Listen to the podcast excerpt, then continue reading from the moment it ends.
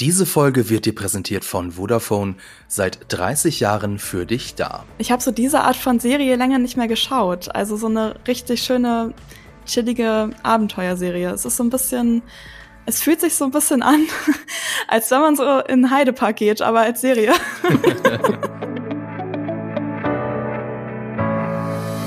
Sag mal, Lisa und Laura, auf welche Serie freut ihr euch eigentlich in diesem Jahr? House of House the of the Dragon. Dragon. Sehr überraschend. sehr ähnlich. Ja. Wann, wann kommt Nee. denn da die zweite Staffel? Echt wahrscheinlich wieder im August oder September, oder? Ich Boah, weiß gar nicht, so ob gibt's. hin. Ja, leider. Gibt's da schon eigentlich ein offizielles Startdatum? Ich, war- ich glaube nicht, ne? Nur so ungefähr so Sommer 2024 war, glaube ich, die Ansage bis jetzt zum Zeitpunkt dieser Aufnahme. Ähm, La Laura hat ihr Denkface aktiviert. Ja, ich suche jetzt gerade im Internet, so, weil ich Laura jetzt auch gesagt, ich google jetzt, weil ich glaube, ich hatte nämlich auch gesagt, äh, Ende, Ende Sommer, so wie das letzte Mal auch. Gibt es schon einen offiziellen Starttermin? Ich glaube, wir, wir stellen uns einfach auf Ende Sommer ein und man denkt, jetzt ist es super lange hin, aber dann ist es aus Versehen wahrscheinlich doch nicht mehr so lange hin. Hm. Ja. Nee, Sky sagt auch, also im Sommer. Im Sommer, okay, dann aber immerhin früher als zum Beispiel The Acolyte. Auf die Oh. Serie bin ja ich immer noch gespannt. Äh, Ich auch. Voll. Ja. Wann soll die denn rauskommen? Ich dachte, Ja, die hat auch kein. Startdatum. Oh Mann. Oh. Also da hieß es ja, ich weiß nicht, ich glaube, ich habe irgendwann mal gesagt, mit viel Glück startet die noch 2023, aber das war offensichtlich Quatsch. Ähm, ich glaube aber später. Was auf jeden Fall früher kommt, ist die Realserie zu Avatar The Last Airbender. Die läuft nämlich ab dem 22. Mhm. Februar auf Netflix. Aber da ist, das ist so ein Ding, da ähm, habe ich ein bisschen Angst vor auch. Ja, ich also auch. ich, ich glaube alle so ein bisschen, oder? Weil ich, also ich habe diesen Film nie gesehen. Es gibt ja diese eine Realverfilmung und der ist ja in der Allgemeinheit als eine der schlechtesten Adaptionen irgendwie verschrien. Ich habe ihn nicht gesehen. Ich weiß nicht, ob es wirklich so ist, aber Der arme M. Night Shyamalan, sage ich dazu nur. ja, ne? Das ist Also aber ich so habe da sehr viel. Negatives gehört. Ich glaube, das ist Aber schon ihr habt den beide gar nicht gerechtfertigt. gesehen. Nee, ich weiß nur, dass ich habe Ausschnitte gesehen, weil ich habe ähm, ja gerade ein Avatar äh, The Last Airbender, also über die Serie ein Video gemacht auf GigaTV Mac und ähm, ich habe ein paar Ausschnitte gesehen und es wirkte alles sehr beige, muss ich sagen. und das ist so das, Geg das Gegenteil von der Animationsserie. Ja. Aber ich weiß gar nicht mehr, ob der sehr beige war. Also die Also ich Ausschnitte, die weiß ich gesehen habe, schon. Ja. Das Also Airbending oder generell war. das Elemente-Bending war auch krass underwhelming. Da gibt es diese eine ähm, berühmt-berüchtigte Szene bei den Erdbändigern und Mhm. die führen da so einen Minut, gefühlt minutenlangen Tanz auf und machen dann so Hua! und dann fliegt so ein Kieselstein auf die äh, Feuer Nation zu und das ist Das alles sehr auch, underwhelming. ich, wenn Anders als der Netflix-Trailer, der jetzt gedroppt ist. Ähm, passenderweise kurz nachdem dein Video online gegangen ist. Also als hättest du es geplant. Ja, quasi. Also ich habe es wirklich nicht geplant. wirklich, wirklich ein Zufall. Ja. Was auch auf Netflix läuft, auf das bin ich auch ein bisschen gespannt, ist das äh, Three Body Problem am 21. März. Da sah der Trailer sehr abgefahren aus und es ist von den Game of Thrones Machern, also DB Wise und What's His Name? Benioff, David. David, äh, ach, ich verwechsel er immer, ob David der auch? David oder Daniel heißt. Ich kann, also David der Benioff halt. Oder Hasselhoff, ja, genau. Ganz ehrlich, wenn eine Serie von David Hasselhoff angekündigt würde mit einem Game of Thrones Macher, das wäre für mich absolut ein Grund, die zu schauen. Gab Einfach weil nicht- ich wissen will, was passiert. Sorry, aber gab es nicht gerade eine David Hasselhoff-Serie, die wir alle nicht geguckt haben? Was? ich, meine, ich meine, ja. Das hast du die heimlich gedreht, Laura? Und Ja, äh, genau. deswegen wissen wir davon nichts. Nun, du hast gesagt, dass du die unbedingt gucken willst. Ich habe das nie behauptet. Insofern kann ich mich hier sehr schön aus der Affäre ziehen. Das Was dann auch noch rauskommen wird in diesem Jahr, allerdings ohne konkretes Startdatum, ist äh, die zweite Staffel von Squid Game auf Netflix. Also ich bin mir Irgendwie- nicht ganz sicher, ob diese Serie eine zweite Staffel braucht. Ja, also ich weiß auch nicht, ob, also dieser krasse Hype um Squid Game, also der ist ja wirklich auch schon wieder zwei Jahre her oder so, ne? Ja, Also ich weiß nicht, also ich, The Das- Network. The Network. The, The Network. Mit Z Oh, the, vorne. the, The Network. David Hasselhoff und Maxi spielte nämlich damit Maxi Mund. Das, wann, wann ist das passiert und warum ist das passiert? Und warum habe ich davon nichts mitbekommen? Das ist wahrscheinlich, ähm, äh, das sagt nicht viel über die Serie aus, wenn, wenn wir das nicht mitbekommen haben, oder? The Hoff erhält eine Hauptrolle in einer deutschen Bühnenshow, die ihn ins Zentrum einer internationalen Verschwörung ehemaliger Attentäter aus dem Kalten Krieg rückt. What the f was? Okay, aber vielleicht haben wir uns jetzt auch alle nur absichtlich dumm gestellt und diese Serie taucht in unserer Top 3 auf. Denn äh, genau. äh, damit herzlich willkommen zu einer neuen Folge von Die Quadrataugen, eurem Podcast für Filme und Serien powered by Vodafone. Mit dabei Lisa Oppermann, meine Kollegin von GigaTV Mac. Hallo Lisa. Guten Tag. Guten Tag. Und Laura Samide, unsere Expertin für Dramaturgie und jemand, der mehr Serien als Filme guckt. Hi Laura. Hallo. Also stimmt das noch, weil das hast du ja. äh, im letzten Jahr gesagt, dass du irgendwie tatsächlich mehr Serien als Filme guckst. Das stimmt hat sich immer noch. durchgezogen. Das stimmt immer Das ist insane, was Laura an Serien guckt. Also ich muss sagen, ich jetzt schon mal für die Einordnung in diesem Podcast, ich habe wirklich sehr, sehr wenig Serien geguckt letztes Jahr und sehr, sehr viele Filme. Und Laura erzählt mir gefühlt jeden Tag, dass sie eine neue Serie angefangen hat.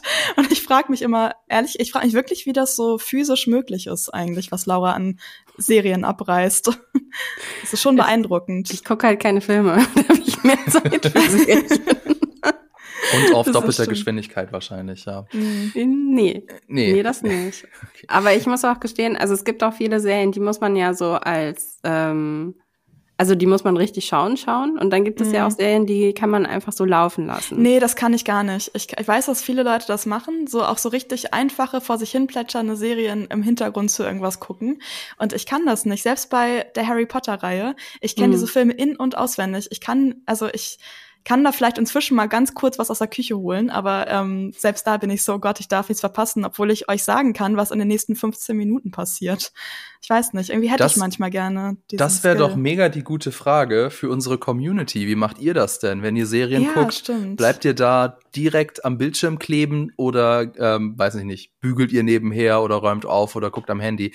Da werden wir dann äh, auf Spotify eine ähm, Umfrage starten und da wäre ich auf das Ergebnis sehr gespannt. Zweite Frage, hm. wer bügelt denn eigentlich noch? Bügeln ist so 2010 irgendwie, ne? Ja, ich habe jetzt halt gerade eine, eine hauswirtschaftliche Tätigkeit gesucht, die keinen Krach macht, weil Staubsaugen nebenher ist, glaube ich, ziemlich unsinnig.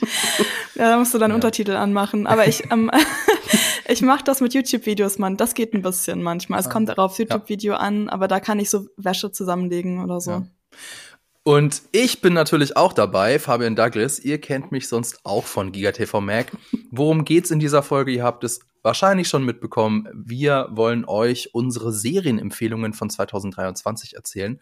Äh, nur neue Serien oder Serien, die abgeschlossen wurden im vergangenen Jahr. Das heißt also keine zweite Staffeln oder so. Zum Beispiel, Spoiler, The Bear wird leider in dieser Top 3 nicht auftauchen aus diesem Grund.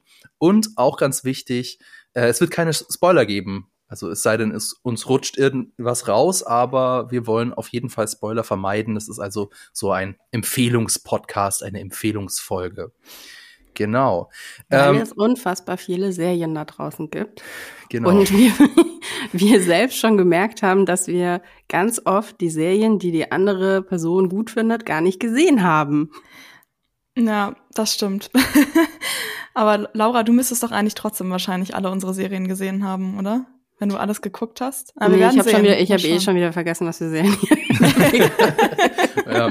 ja, mach dir nichts. Da, ich lass mich gleich, gleich überraschen. Da ist die Überraschung für uns alle noch genauso ja. groß wie für die Leute, die zuhören.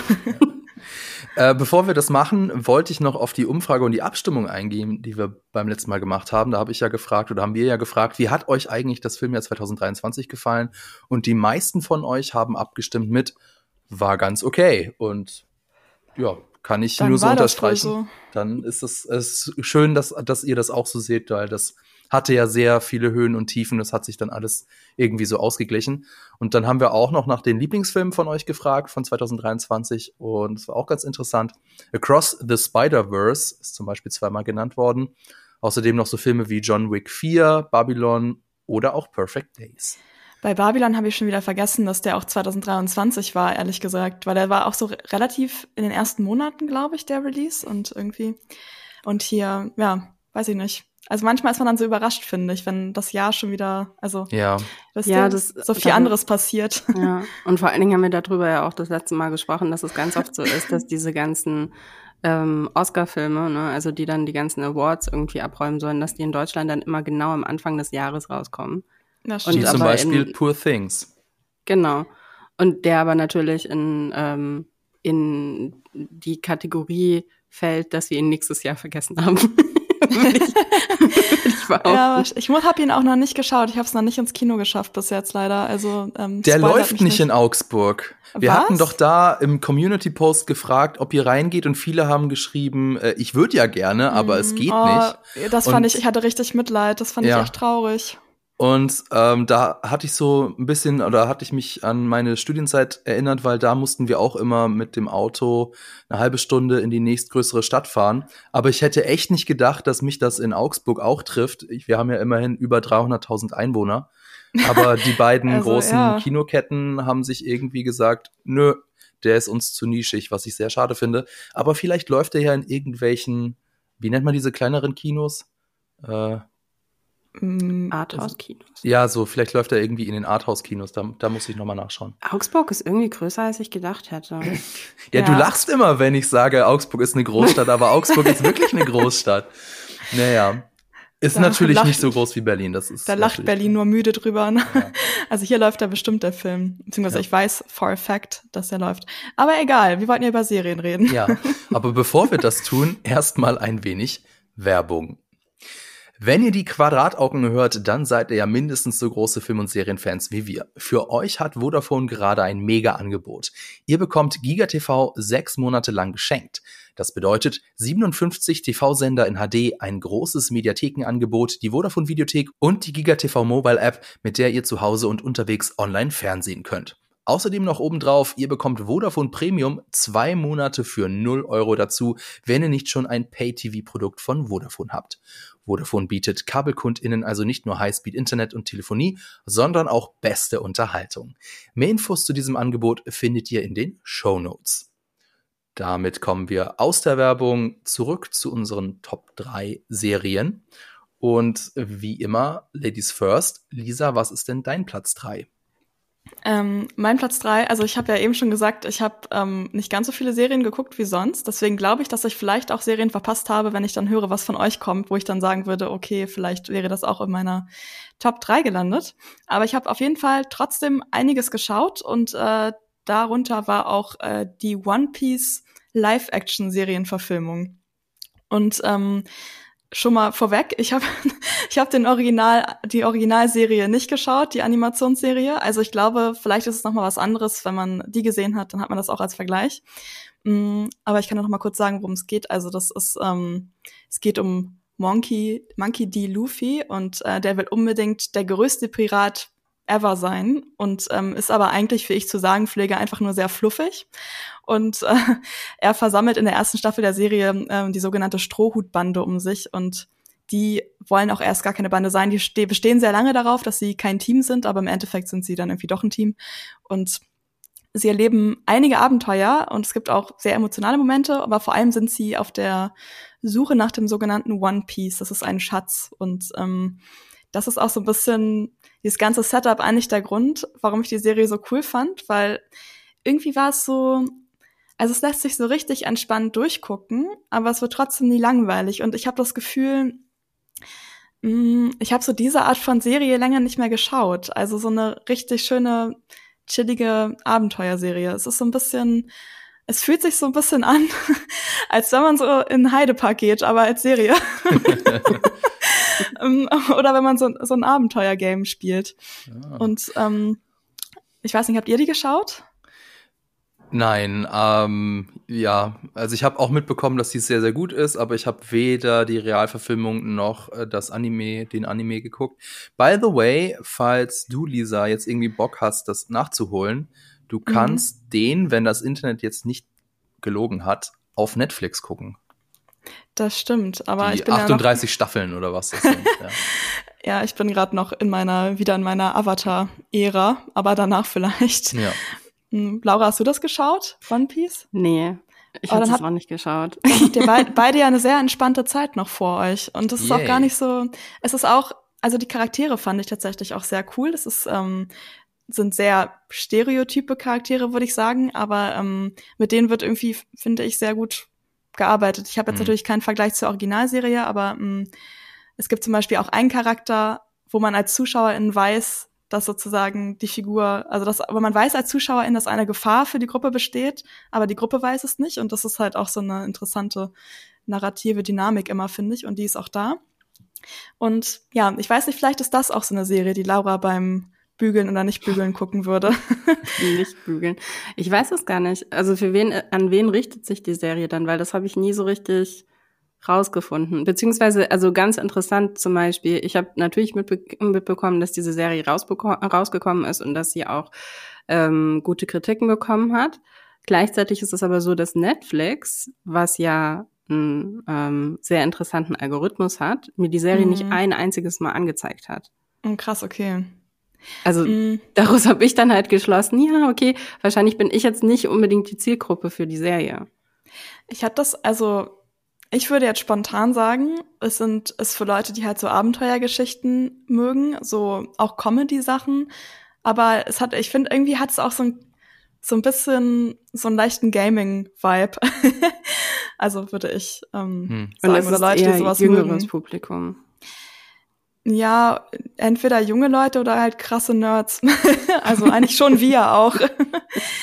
Was mich so ein bisschen abgeschreckt hat, war so der Look des Ganzen. Mhm, also ähm, es ist halt auch sehr schwer, den Look von einem Anime zu übertragen, ohne dass es irgendwie billig oder künstlich wirkt. Mhm. Aber also der Trailer und die Teaser, die haben mich jetzt noch nicht so ganz überzeugt.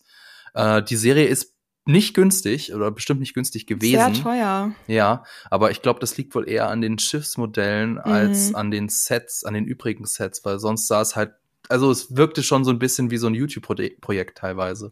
Ähm, ja, also ich finde auch, also diesen Look, da muss man sich ein bisschen dran gewöhnen. Das ist halt gerade diese Heidepark Kaugummi-Welt, die ich meinte. Das ist jetzt nicht so, auch generell würde ich auch nicht sagen, es ist jetzt so High Fantasy ist, aber ich habe gelesen, dass, ähm, ich habe jetzt leider nicht mehr den genauen Betrag im Kopf, aber dass genau sehr viel Geld in diese See also diese Seeszenen oder Meerszenen geflossen ist. Und ähm, das habe ich im Zusammenhang damit gelesen, dass ja ähm, die neue oder eine der Game of Thrones Serien, die in der Entwicklung ist, die Nine Voyages Serie über ähm, die Seeschlange, dass sie sozusagen auch aus diesem Grund beschlossen haben, das eine Animationsserie zu machen, weil die irgendwie zur Hälfte auf See spielen soll und mhm. es einfach in Live-Action zu teuer ist. Und ich glaube, da ist wirklich dann von bei One Piece sehr viel Geld reingeflossen. Mhm.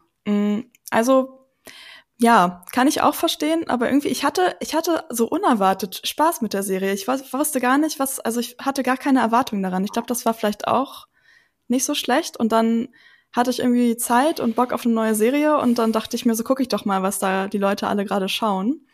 Und ich glaube, das Gefühl ist es aber auch bei Leuten gut angekommen, oder jedenfalls, was ich gelesen habe, die auch die Originalserie geschaut haben.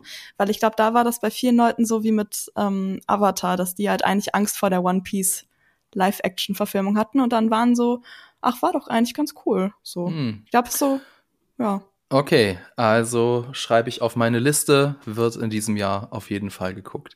Laura, was ist denn bei dir auf Platz drei? Also Platz drei war gar nicht so einfach zu finden. Ich sage das jetzt bei jedem Platz, mhm. weil erstens mal ist natürlich, also worüber wir schon gesprochen haben, es gibt einfach wahnsinnig viele Serien, dementsprechend ist es ähm, schwierig, da durch die ganze Masse durchzukommen. Und dann fand ich es auch, ähm, genau, dann fand ich es einfach schwierig, weil man mit Platz drei ja gerade noch so in diese Top drei reinrutscht.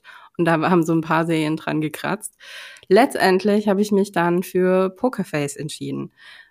Habt ihr Pokerface gesehen? Nee. Nee, ich habe sehr oft überlegt, sie anzufangen, aber ich glaube, es war so eine Verfügbarkeit, ich hätte mir irgendwo einen neuen Account machen müssen, Issue. Okay.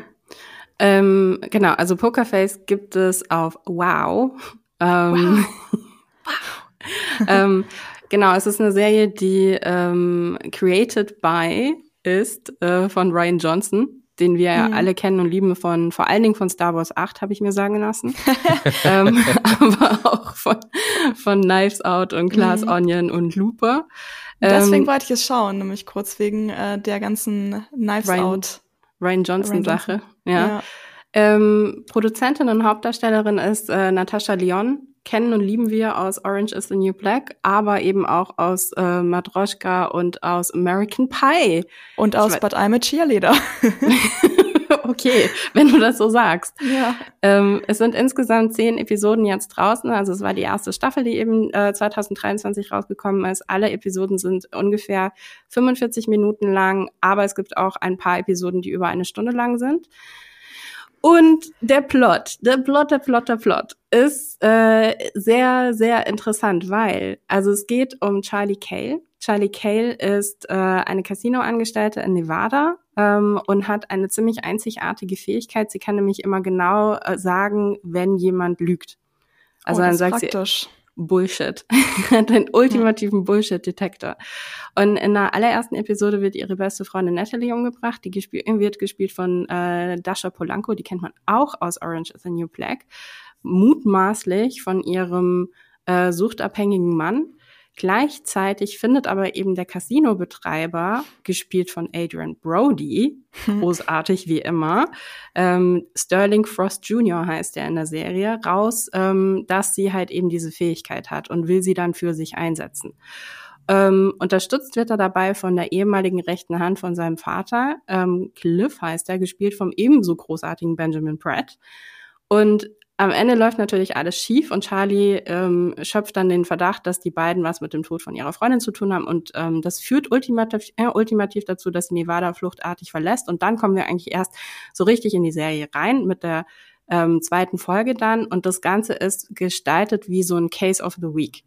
Also jede Folge fängt damit an, dass wir eine absolute Starbesetzung von einem Cast dabei erleben, wie sie jemanden umbringt. und dann äh, springen wir in der Zeit zurück und sehen, ah ja, Charlie war ja schon die ganze Zeit da. Und mhm. Charlie hat halt eben nicht nur die Fähigkeit, ähm, eben zu sagen, wenn jemand lügt, sondern noch dazu hat sie die ziemlich für sie auch unangenehme Fähigkeit, immer weiter dumme Fragen zu stellen. und sie lässt halt nicht locker. Ähm, und sie wird halt relativ schnell misstrauisch und dementsprechend ähm, stolpert sie dann halt in diese Mordermittlungen mehr oder weniger jede Folge rein.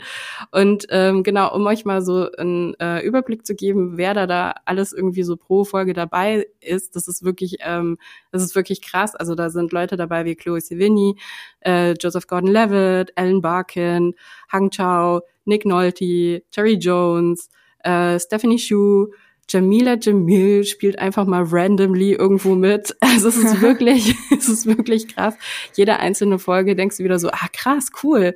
Ähm, und du kannst halt in jeder Folge nochmal neu in ähm, ja so eine eigene Welt eintauchen. Und ähm, der Humor ist, wie man jetzt wahrscheinlich von Ryan Johnson irgendwie auch zu erwarten hätte, ist einfach spot on. Es sieht visuell einfach hammermäßig aus. Also es ist eine Serie, wo du definitiv am Fernseher klebst, weil du sehen willst, wie das alles aussieht. Ähm, und Natascha Lyon ist halt einfach extrem gut da drin, so einen ganzen, ganz bestimmten Typ Frau darzustellen. Ne? Also so ein bisschen so Fallout ähm, aus der Arbeiterklasse, ähm, oversteppt ständig irgendwie, ähm, tritt anderen Leuten auf die Füße, befindet sich in Situationen, wo sie eigentlich nicht reingehört und ähm, ja, es macht einfach Spaß. Also es ist eine unglaublich spaßige Serie, obwohl es eigentlich die ganze Zeit um Morde geht. Hat euch das überzeugt? Ja, ähm, ja. ich habe gerade schon nebenher so ein bisschen gegoogelt, wie lang gehen denn die einzelnen Folgen? Ist das was für meine Mittagspause? Nee, dafür sind die Folgen ein bisschen zu lang, ja. aber es klingt trotzdem ziemlich cool. Ähm, ich vermute, es ist auf Platz drei, nur auf Platz drei bei dir, weil du, ja, warum eigentlich? Weil, also es klang jetzt alles schon sehr, sehr gut. Wahrscheinlich, weil du noch viel krassere Serien hast. Ja, oder? weil die anderen zwei Serien, die ich habe, noch krasser sind. Okay. oh, wow, okay. ich bin gespannt. Also, okay, also äh, die, die Liste wird äh, immer länger und länger an Serien, die ich unbedingt gucken muss. Äh, also nach Ende dieses Podcasts ist sie wahrscheinlich noch mal doppelt so lang. Aber ich würde sagen, dann kommen wir doch mal zu meinem Platz drei und das ist, wenig überraschend, The Last of Us auf Wow von dem großartigen Craig Mason und Neil Druckmann. Und eigentlich, weiß nicht, muss ich da groß die Prämisse erzählen? Es ist eigentlich relativ äh, klar, das ist eine Adaption des ähm, ja sehr bekannten ich würde, hätte schon fast gesagt Oscar-prämierten, aber äh, die Awards heißen bei Videospielen anders. Videospiel, dem gleichnamigen Videospiel, ist postapokalyptisch. Ähm, es hat so einen Spin auf das Zombie-Genre, also äh, das es spielt in einer Welt nach einem Zombie-Ausbruch, aber irgendwie auch nicht. Und zwar sind ähm, es sind das Cordyceps, also das sind Pilze, Pilzsporen, die Menschen infizieren. Und ich weiß nicht, kennt ihr, vielleicht habt ihr mal so eine Dokumentation gesehen, es gibt ja diese Sporen wirklich, nur mhm. dass die mhm. Gott sei Dank eben sich nicht in Menschen oder in Säugetieren äh, verbreiten, sondern in Insekten, also vor allem an Ameisen. Und das ist halt mega krass. Also so infizierte Ameisen, die laufen dann vom Pilz gesteuert, so an Pflanzen hoch, möglichst hoch, beißen sich dann da mit ihren Beißwerkzeugen fest, sterben und dann bricht der Pilz aus dem Kopf oder aus dem Körper heraus. Dann bilden sich die Sporen und die äh, Sporen fallen dann runter und dadurch werden dann weitere Ameisen infiziert. Also mega gruselig. Also ich finde das, also ich finde das irgendwie, auch wenn es in Anführungszeichen nur Ameisen sind, finde ich es beunruhigend, dass in einem natürlichen Prozess dieser Erde so etwas passieren kann. Ja, also äh, generell Ameisen ähm, mega, mega spannend, mega gruselig. Äh, da gibt's auch eine sehr, sehr coole Serie ähm, auf YouTube von kurz gesagt, die sich so mit den Ameisenkriegen befassen. Aber zurück ich, zu The Last of Us, ja? ja? Nee, ich wollte auch, ich war auch gerade so, ich könnte eine absolute Side-Story über ein Ameisenbuch jetzt aufmachen, ja. das ich in der Schule gelesen habe, aber ich glaube, ja. das lasse ich mal. Genau, und äh, The Last of Us, äh, da geht es so darum, dass ähm, die haben das eigentlich relativ clever gemacht, nämlich ähm, das, was ich jetzt euch gerade erzählt habe, wird in der Serie auch erklärt. Und dann äh, wird das in so, in so einer äh, Runde, in so einer Fernsehserie, äh, Quatsch, in so einer Fernsehtalkshow. Und der Talkmaster, naja, ist ja nicht so schlimm, sind ja nur Ameisen. Und dann sagt halt der Wissenschaftler, ja, aber wir haben ja den Klimawandel. Was, wenn das Ganze mutiert? Was, wenn das Ganze dann auch auf größere Tiere übergreift, weil das dann jetzt funktioniert? Dann ist nicht so geil. Und genau das passiert eben in The Last of Us. Wir haben ähm, also ansonsten wirklich großartig. Es wurde ja bisher ähm, immer so gesagt, dass äh, Videospielumsetzungen irgendwie so einen Fluch in sich tragen, weil es wurde schon oft versucht, aber so richtig gut hat das noch keiner geschafft. Ähm, was nicht die Sonic, also als Gegenbeispiel wird da immer die die Sonic-Verfilmung äh, oder die der Meisterdetektiv Pikachu-Verfilmung ähm, an, angewandt, aber ich würde sagen, nee, also so eine richtig, richtig gute Realverfilmung gab's noch nicht. Gibt natürlich, da werden jetzt einige in den Kommentaren schreiben, aber was ist denn mit Castlevania? Es gibt einige tatsächlich sehr gute, ähm, ja, animierte Umsetzungen, aber das ist eben jetzt hier bislang wirklich die beste Live-Action-Videospielserien-Adaption, die ich kenne. Was ist mit The Witcher Staffel 1? äh, ich äh, bleibe bei meinem Statement. Die beste Live-Action-Videospielserien-Adaption, die es gibt. Ähm, aber auch ansonsten, darüber hinaus ist es wirklich eine richtig gute Serie. Läuft bei Wow, ähm, also ich glaube in den Staaten wahrscheinlich dann bei HBO Max. Dementsprechend ähm, ist das, das Production Value sehr gut, sehr hoch. Äh, die Drehbücher sind echt gut geschrieben. Und das Ganze hat das Spiel würdig umgesetzt. Aber, das ist ja den Fans sehr wichtig, dass eben das alles sehr würdig umgesetzt wird. Aber an einigen Stellen setzt es auch sehr gute eigene Akzente.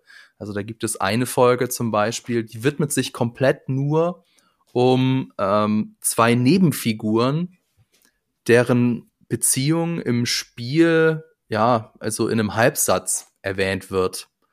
Und das ist einfach die beste, die beste Folge der Serie gewesen. Ähm, ja, die Schauspielerinnen sind auch klasse. Also Pedro Pascal äh, als in der Hauptrolle, Bella Ramsey, aber auch Nick Offerman. Und das sehe nicht nur ich so, dass die Serie gut ist, die hat auch acht Primetime Emmy Awards abgeräumt. Ähm, ihr habt die Serie, glaube ich, nicht gesehen, ne? Mm, -mm. Nee, noch nicht. Noch nicht, aber. Nee, ich werde die auch nicht schauen, glaube ich. Also wenn ich, also hm, ich glaube, ich habe, ich weiß nicht, ob ich es im Podcast auch schon gesagt habe, wahrscheinlich, aber ich bin ja nicht so ein großer Zombie-Fan, obwohl ich es wirklich versucht habe. Ich habe die erste Staffel, oder fast, glaube ich, die erste Staffel The Walking Dead mal geschaut. Also was ich noch okay fand, halbwegs, dann waren die Zombieland-Filme, die habe ich auch geschaut. Aber ich weiß nicht, irgendwie Zombies ist einfach nicht so meins. Ich weiß, ich mag irgendwie nicht so gerne, wenn ich so räudige Menschen auf dem Bildschirm okay. sehe. Und also, obwohl ich es ein bisschen schade finde, ich habe wirklich überlegt, ob ich die Serie trotzdem schaue, weil es sind ja auch offiziell keine Zombies, sondern wie heißen die? Ja, ähm, aber ich glaube, das macht es nicht besser, weil nee, ne? ähm, es ist nämlich so, dass ja klar, Zombies können schon ziemlich eklig aussehen, aber diese Infizierten, also wenn halt diesen ehemaligen Menschen oder sind es noch Menschen, keine Ahnung, so ein Pilz aus dem Gesicht wächst und so nach und nach halt so die äh, Gesichtsfeatures ersetzt. Das ist schon richtig, hab, richtig eklig. Ich habe ein, die eine Szene gesehen, weil ich wissen wollte, worum, worüber alle reden, und zwar diese Kussszene. Mhm. Und ähm, ja, das hätte ich lieber nicht gesehen, glaube ich auch. ja, genau. Also ich, ich fürchte, dann ist leider für dich nur für dich äh, diese Serie nix. Ansonsten für alle anderen, die sich äh, für das Videospiel, ich glaube, alle, die sich für das Videospiel interessieren, haben das schon längst geguckt. Aber auch die, mm. die sagen, ich habe jetzt mit dem Spiel eigentlich nichts am Hut, äh, guckt euch das an. Es ist sehr gut. Ja, vielleicht, vielleicht schaue ich es doch und dann muss ich eben ignorieren, dass ich Zombies eigentlich nicht mag, weil irgendwie bin ich so richtig, ich hatte richtig FOMO, als alle die Serie geguckt hm. haben. Ja, kann ich, kann ich ein bisschen nachvollziehen, ja. ja. Ähm, es wird natürlich auch eine zweite Staffel von The Last of Us geben. Bin ich natürlich auch sehr gespannt, weil ich, äh, nun, ich habe den zweiten Teil nicht gespielt, aber ich habe ihn im Let's Play mir angeguckt und äh, ja, sehr krass. Also ich bin gespannt, wie sie das serientechnisch umsetzen. Äh, diese zweite Staffel wird aber erst im Verlauf des Jahres 2025 rauskommen. Da müssen wir uns also noch ein bisschen gedulden. Also du hast genug Zeit in Stücken oder wie auch immer die erste Staffel nachzuholen, Lisa. Ähm, ich wollte noch mhm. sagen, die, die Serie ist jetzt bei mir auf Platz drei. Also, naja, schon, schon eine sehr gute Serie, aber sie ist jetzt nicht irgendwie auf Platz zwei oder Platz eins, weil sie hat sehr, sehr äh, gute Momente, also Sachen, die sie richtig gut umgesetzt hat. Es gab aber auch einige Sachen, wo ich sage, okay, hier versucht die Serie jetzt was Neues. Das gefällt mir nicht so, das packt mich nicht. Ähm, und deswegen ist sie jetzt vergleichsweise niedrig in meiner Top 3. Und wenn ihr keine weiteren Fragen habt oder so, würde ich sagen, gehen wir weiter zu Lisas Platz 2. Was hast du denn da? Ähm, ich habe wieder eine Adaption. Ähm, das ist mein Platz 2, aber diesmal eine Buchadaption. Und zwar ähm, Alles Licht, das wir nicht sehen. Und das ist ein, ein Buch ursprünglich gewesen von Anthony Doerr. Und mh, mm, das spielt vor dem Hintergrund des Zweiten Weltkriegs. Und ja, also erzählt quasi zwei verschiedene Geschichten äh, von der Französin Marie und ähm, von dem deutschen Werner und die Geschichten sind ja sehr schlau miteinander verwoben ähm, und genau das hat mir eigentlich auch ganz gut gefallen. Also ich muss sagen, erstmal habe ich das Gefühl, dass diese Serie sehr untergegangen ist. Also es ist eine Netflix-Serie gewesen, eine Netflix-Adaption, unter anderem mit äh, Mark Ruffalo. Und ich habe da auch ein Video zu gemacht auf dem Kanal und ähm, habe auch das ganze Buch gelesen. Also Laura und Fabian können bestätigen, ich war sehr in der Zone. Ich war sehr obsessed mit diesem ganzen Thema, was ganz witzig ist, weil ich am Anfang erst so dachte, so, mh, ja, ich musste dich dazu zwingen. Ja. ja, du musst, du musst mich eigentlich Weltkrieg. wirklich dazu zwingen. Ja. Ich hatte, ich hatte gerade in dem Moment nicht so Lust auf den Vibe, weil es ist jetzt nun mal auch nicht so ein, es ist natürlich kein so sehr glückliches Thema. Und dann hatte ich nicht so viel Lust dazu. Und dann habe ich angefangen, die Serie zu gucken. Und dann habe ich einfach nur noch dieses Buch gelesen. Und das ist auch, das Buch hat, glaube ich, 500 irgendwas Seiten. Also ist jetzt auch recht viel. Und dann habe ich einfach allen jemals von der Serie und von dem Buch erzählt, über so zwei Wochen. ich weiß nicht, ob es was gebracht hat, ob Fabian und Laura jetzt auch immer noch nicht geschaut, ne? Nee. Nee, aber es ist auch auf der Watchlist. Aber mhm. es ist, ich bin noch nicht dazu gekommen. Ich finde auch, das ist sowas, wo ich glaube, ich auch in der richtigen Stimmung für sein muss. Mm. Ja, es ist eine Miniserie. Mm, ich glaube, es waren vier Folgen. Und ähm, genau, es gibt auch, es ist auch ähm, ein Markenzeichen sowohl im Buch als auch in der Serie, dass es ähm, sehr viele Zeitsprünge gibt. Ich glaube, also ja, zwischen, also vor dem Krieg in den 30ern und dann quasi dem letzten Kriegsjahr oder eigentlich den letzten Kriegsmonaten. Und in der Serie spielt sich ähm, der Hauptteil in ähm, Frankreich ab, in Saint-Malo. Das ist so eine Küstenstadt, die dann von Deutschen besetzt ist und dann treffen halt, also, nee, ich kann eigentlich nicht spoilern, aber auf jeden Fall werden dann halt diese zwei Geschichten erzählt. Und für mich hat dieses ganze Verweben und diese Verbindungen zwischen den Menschen einfach sehr gut funktioniert in der Serie. Also ich war irgendwie richtig drin und auch weil der Fokus der Inszenierung sehr auf diesen zwischenmenschlichen Beziehungen liegt oder auch die Geschichte sich sehr um ähm, die Macht der zwischenmenschlichen Beziehungen dreht. Und ich finde, ähm, das, also das Buch macht tatsächlich noch ein bisschen besser, aber auch in der Serie sieht man so, also wird so das Grauen des Krieges in so alltäglichen Situationen erzählt, obwohl die Serie schon auch noch sogar ein bisschen optimistischer ist als das Buch. Also da wurden, ähm, da konnte man natürlich auch viel mehr noch ausführen einfach. Also ich glaube, es war eh eine sehr große Diskussion, wie man das Buch ähm, adaptiert.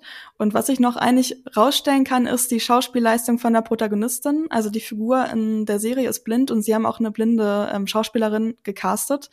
Und das ist ihre erste Schauspielrolle gewesen, jemals. Und das finde ich sehr krass. Also ich finde, ähm, meiner Meinung nach kann sie absolut mithalten mit ähm, hier, genau, Mark Ruffalo und äh, Louis Hofmann spielt auch mit von Dark. Und ähm, also das fand ich wirklich krass. Und es sind halt wirklich, also es ist eine Miniserie, wenn man in der Stimmung ist, so diese Art von Geschichte zu sehen, dann ähm, genau, kann man sich die gut angucken, wenn ihr vielleicht auch gerade nicht 500 Buchseiten lesen wollt. okay, das beruhigt mich ja ein bisschen, weil äh, ich hatte tatsächlich teilweise ein schlechtes Gewissen, weil Laura und ich, wir haben dich so ein bisschen äh, dazu getrieben, dass du dieses Video für GigaTV Mac machst und dann ist ja die Serie leider etwas untergegangen. Ich so, oh, oh ja, nee, dann habt ihr es nicht mehr selber geguckt. ja, aber wenn die Serie es jetzt auf Platz zwei geschafft hat, dann äh, habe ich jetzt nicht mehr so ein gutes, äh, nicht mehr so ein schlechtes Gewissen. Dann, dann nicht, mehr so, nicht mehr so ein gutes Gefühl. Denn jetzt. dann ähm, kann sie ja nicht so schlecht gewesen sein.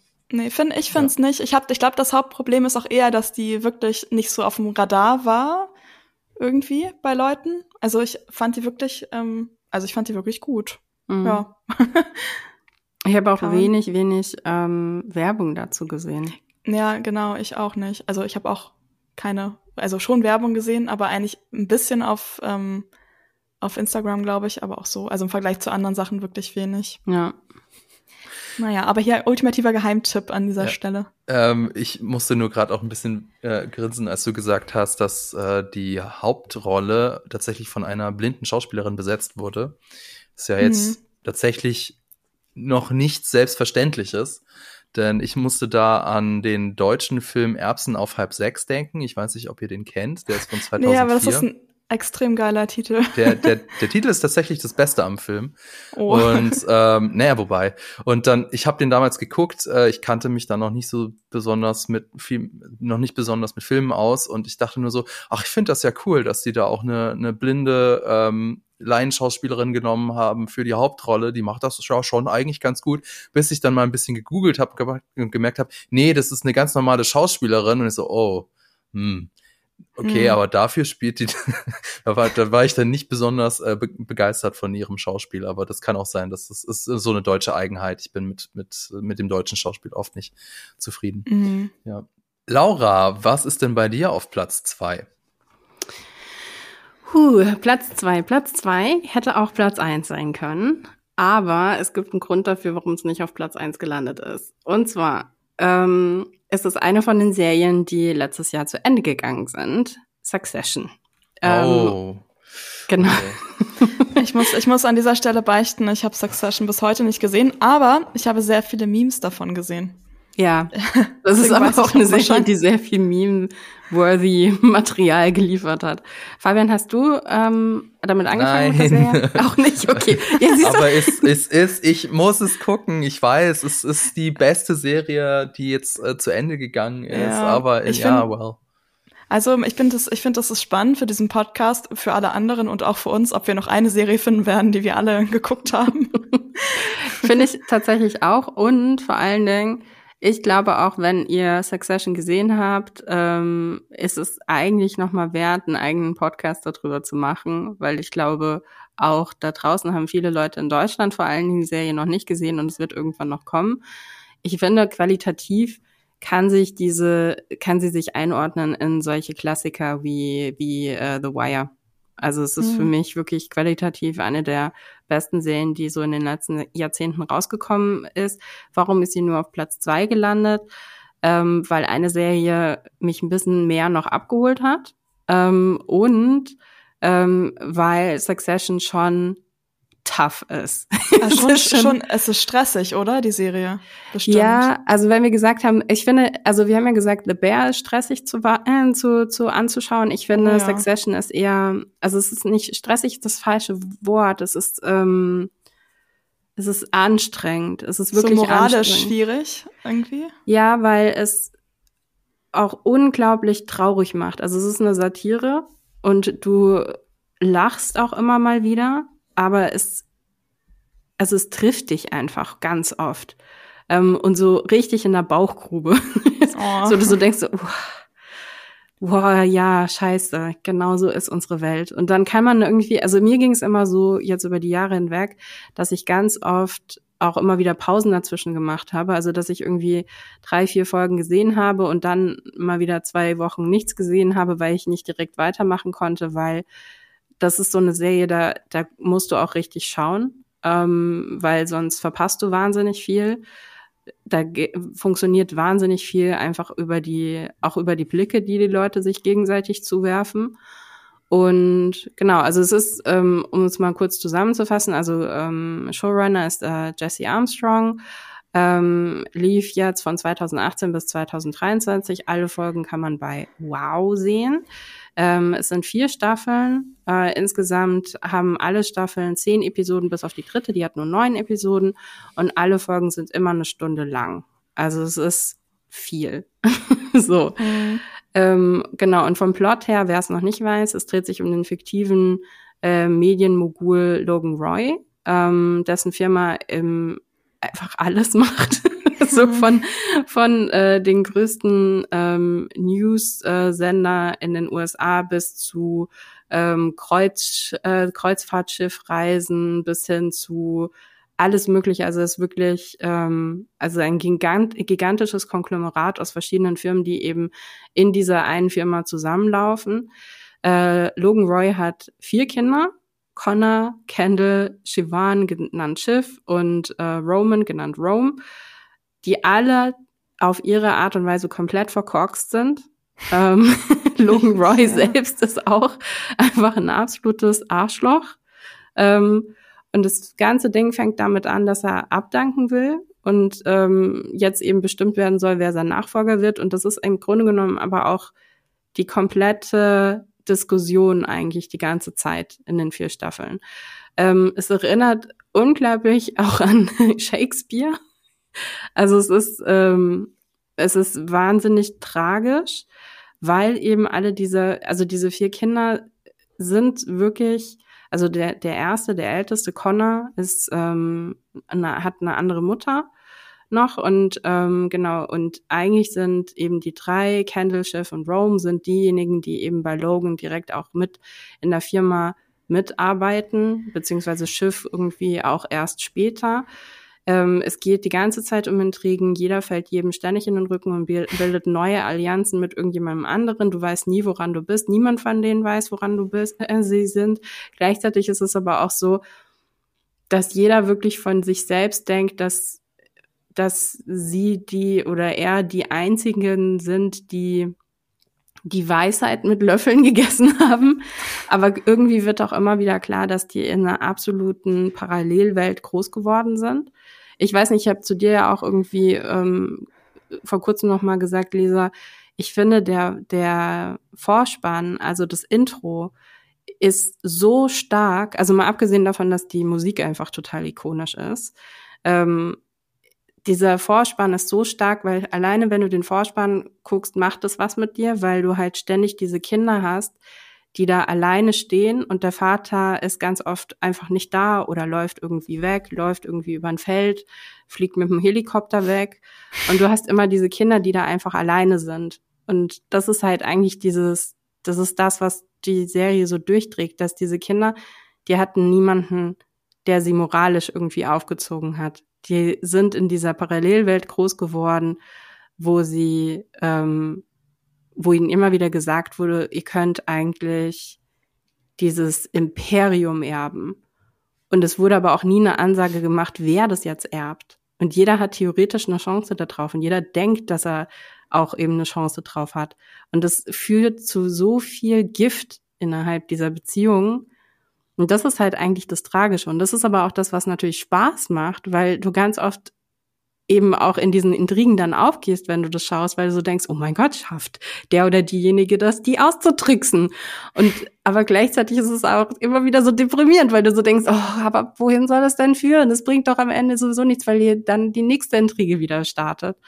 Ähm, Genau, und also was ich interessant finde, ist auch, ähm, ich habe gemerkt, wie ich über die vier Staffeln auch meine Allianzen auch selbstständig gewechselt habe. also ich hatte auch ähm, Lieblingsfiguren, ähm, die ich irgendwann furchtbar fand wieder. Also das finde ich total interessant, weil das ist ja auch was, ähm, das kennt man vielleicht so von Game of Thrones. Also wahrscheinlich ist es das Game of Thrones von ähm, der Jetztzeit im Grunde genommen. Das Game of ähm, Thrones ist Kapitalismus. Ja, das äh, ist es tatsächlich.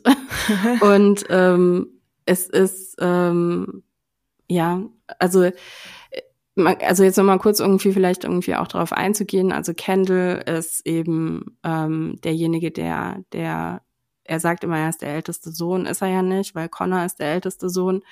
Ähm, aber Kendall ist der derjenige, wo man am ehesten denkt, dass der eben diese Nachfolge antreten könnte, weil er eben am längsten auch mit Logan zusammengearbeitet hat und ähm, wird ähm, unfassbar gut auch äh, dargestellt. Ähm, also es ist wirklich, ähm, also schauspielerisch ist es auch absolut äh, hammermäßig irgendwie, was was da irgendwie äh, abgefahren wird. Also ich glaube, es ist äh, auch zu Recht eine der Serien, die irgendwie so die meisten, meisten Awards irgendwie so abgeräumt hat. Die hat irgendwie auf IMDb auch eine unglaublich hohe Bewertung, logischerweise, wobei ich auch immer noch glaube, dass es viel damit zu tun, also ich glaube auch, dass es viele Leute eben genau diese Hürde irgendwie dann doch auch haben, die ich ja dann auch hatte, irgendwie das dann gesagt hat, okay, irgendwann ist es einfach auch ein bisschen too much. Aber es sind, also 8,9 ist auf IMDb im Moment gerade die Bewertung. Und genau, also schauspielerisch total äh, großartig. Brian Cox spielt eben den Logan und ähm, dann haben wir ähm, Kieran Culkin als Roman Roy.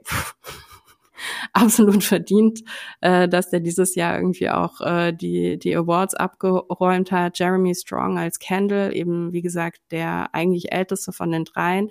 Sarah Snook als Schiff ist für mich auch eine der absolut tragischsten Rollen, weil was in dieser Serie ganz oft auch nicht ausgesprochen wird und was ich auch sehr interessant wird, finde, was so in den Be Be Besprechungen irgendwie von dieser Serie ganz oft irgendwie zu kurz kommt, ist der latente Sexismus, der sich natürlich durch diese ganze kapitalistische Welt durchzieht. Also sie hat eigentlich, sie bekommt nie eine Rolle, weil immer gesagt wird, naja, du hattest ja noch keine Rolle. Also es ist so eine, also sie kann da auch nie rauskommen sie kann eigentlich nie äh, irgendeine Position besetzen, weil ihr immer gesagt wurde, ja, aber du hast, hattest ja noch nie eine. Aber eigentlich ist sie diejenige, die die ganze Zeit im Hintergrund bei allen Sachen mit, mit die treibende Kraft ist, ne? Ähm, und ah, schon ein bisschen gespoilert, glaube ich. Oder? Nee, gar Oder? nicht. Nee, weil okay. das, nee, nee, weil. Oder ändert sich das eh alles wieder? Das ändert sich ständig. Das okay. ändert sich die ganze Zeit. Ähm, und ähm, es ist, ähm, also es äh, ändert sich deshalb, weil auch immer wieder Positionen festgelegt werden, die dann doch nicht festgelegt sind. Und das ist okay. das, was die Konstante ist über die Serie tatsächlich. Dass nichts konstant ist. Es ist einfach nichts konstant. Es ist einfach nichts konstant und ähm, genau. Und man kann einfach irgendwie dieser Familie zuschauen, wie sie, ja, wie sie eigentlich irgendwie so ständig am Abgrund entlang marschiert. Hm. Das klingt nach einer extrem entspannten Familiendynamik. Ja, ja, total. Ich musste äh, ein bisschen an The Royal Tenenbaums denken. Aber je mehr du über die Serie erzählt hast, ich glaube, äh, die Trumps sind, glaube ich, eher so ein Real-Life-Beispiel, oder? Ja, ich glaube, da wird irgendwie viel irgendwie, äh, ja, also ich glaube, Murdoch ist eher irgendwie so ein Vorbild. Ähm, jetzt auch wie Logan Roy tatsächlich selbst. Ähm, ich glaube, ähm, ich weiß gar nicht, irgendwie Robert Maxwell, glaube ich, ist, dient irgendwie so ein bisschen auch als Vorbild. Ähm, aber ja, ich glaube, diese Familiendynamiken, die gibt es überall in, im kapitalistischen, ähm, in der kapitalistischen Welt. Vor allen Dingen, glaube ich, auch, also es ist schon sehr amerikanisch natürlich auch. Ich glaube, es sind auch immer wieder Anleihen von den Kennedys drin. Ähm, wobei bei den Kennedys hat es halt funktioniert für eine Zeit, also mit der einen Generation. Und dann hat es nicht, bis es dann halt eben nicht mehr funktioniert hat. Ähm, aber ja, also ich glaube, es ist irgendwie was Typisches, aber gleichzeitig auch erschreckend. Es ist einfach so ja. erschreckend, da irgendwie reinzuschauen in diese Welt. Erschreckend. Dann äh, kommen wir doch, würde ich sagen, zu meinem zweiten Platz. Denn äh, ich musste auch ziemlich kämpfen, ob ich jetzt die Serie auf Platz eins oder auf Platz zwei packe. Also bei mir hat sich das ähm, je nachdem ein bisschen gewechselt, welche Folge ich gerade angeguckt habe. Aber ich bin jetzt doch dazu gekommen, mein Platz zwei ist Blue Eye Samurai auf Netflix von Michael oh. Green und Amber Nuizumi. Ähm, du kennst die Serie, Lisa? Nein, aber sie ist auf meiner Watchlist. Ich habe den Trailer gesehen und ich fand, das war ein extrem guter Einsatz von einem Metallica-Song für einen ja. Trailer. ja. Ähm, und der Trailer, ich glaube, den habe den Trailer nicht gesehen, aber ich habe auch von allen Leuten gehört, dass die Serie eben sehr, sehr gut sein soll. Unter anderem ein sehr prominenter Fan dieser Serie ist George R. R. Martin. Der mhm. hat die Serie durchgebinged und ich kann jetzt, wo ich sie gesehen habe, voll verstehen, warum. Jetzt, worum geht's? Also, die Serie spielt im 17. Jahrhundert in Japan. Das Land hat sich abgeschottet. Weiße Menschen dürfen nicht ins Land. Nun, wir wissen aber natürlich, wie das so ist. Das passiert manchmal eben doch. Vor allem eben, wenn dieser vermaledeite Kapitalismus im Spiel ist. Und wie das so ist, manchmal entstehen dann eben auch Kinder aus äh, solchen Begegnungen, wenn eben weiße Menschen irgendwo sind und sich mit Leuten anfreunden. Ähm, deswegen Blue Eye Samurai, denn dieser Samurai ist eben, das, ich nenne es jetzt mal ähm, das Produkt von so einer Begegnung. Äh, das Problem ist natürlich nur, ähm, ja, ich kann ich das so sagen? Ich glaube, ich sag's, ich kann es schon so sagen. Äh, das Japan damals war sehr rassistisch und ähm, Menschen, die ähm, zum Teil eben weiße Elternteile hatten, ja, die wurden, denen wurde so auch teilweise diese, denen wurde auch die Seele abgesprochen, die wurden nicht als vollwertige Menschen anerkannt, die wurden ja äh, gehänselt, gemobbt und äh, benachteiligt von allen Seiten. Und dieser Samurai ist sehr spannend. Der macht sich jetzt eben nicht darauf, irgendwie das zu rächen oder so. Nee, sondern der macht sich auf, alle vier Weißen zu töten, die zum Zeitpunkt der Geburt von ihm in Japan waren. Also potenziell natürlich den eigenen Vater umzubringen. Ähm, sehr spannend. Natürlich äh, spielt da viel äh, ins, selbst äh, ins, na, wie heißt das?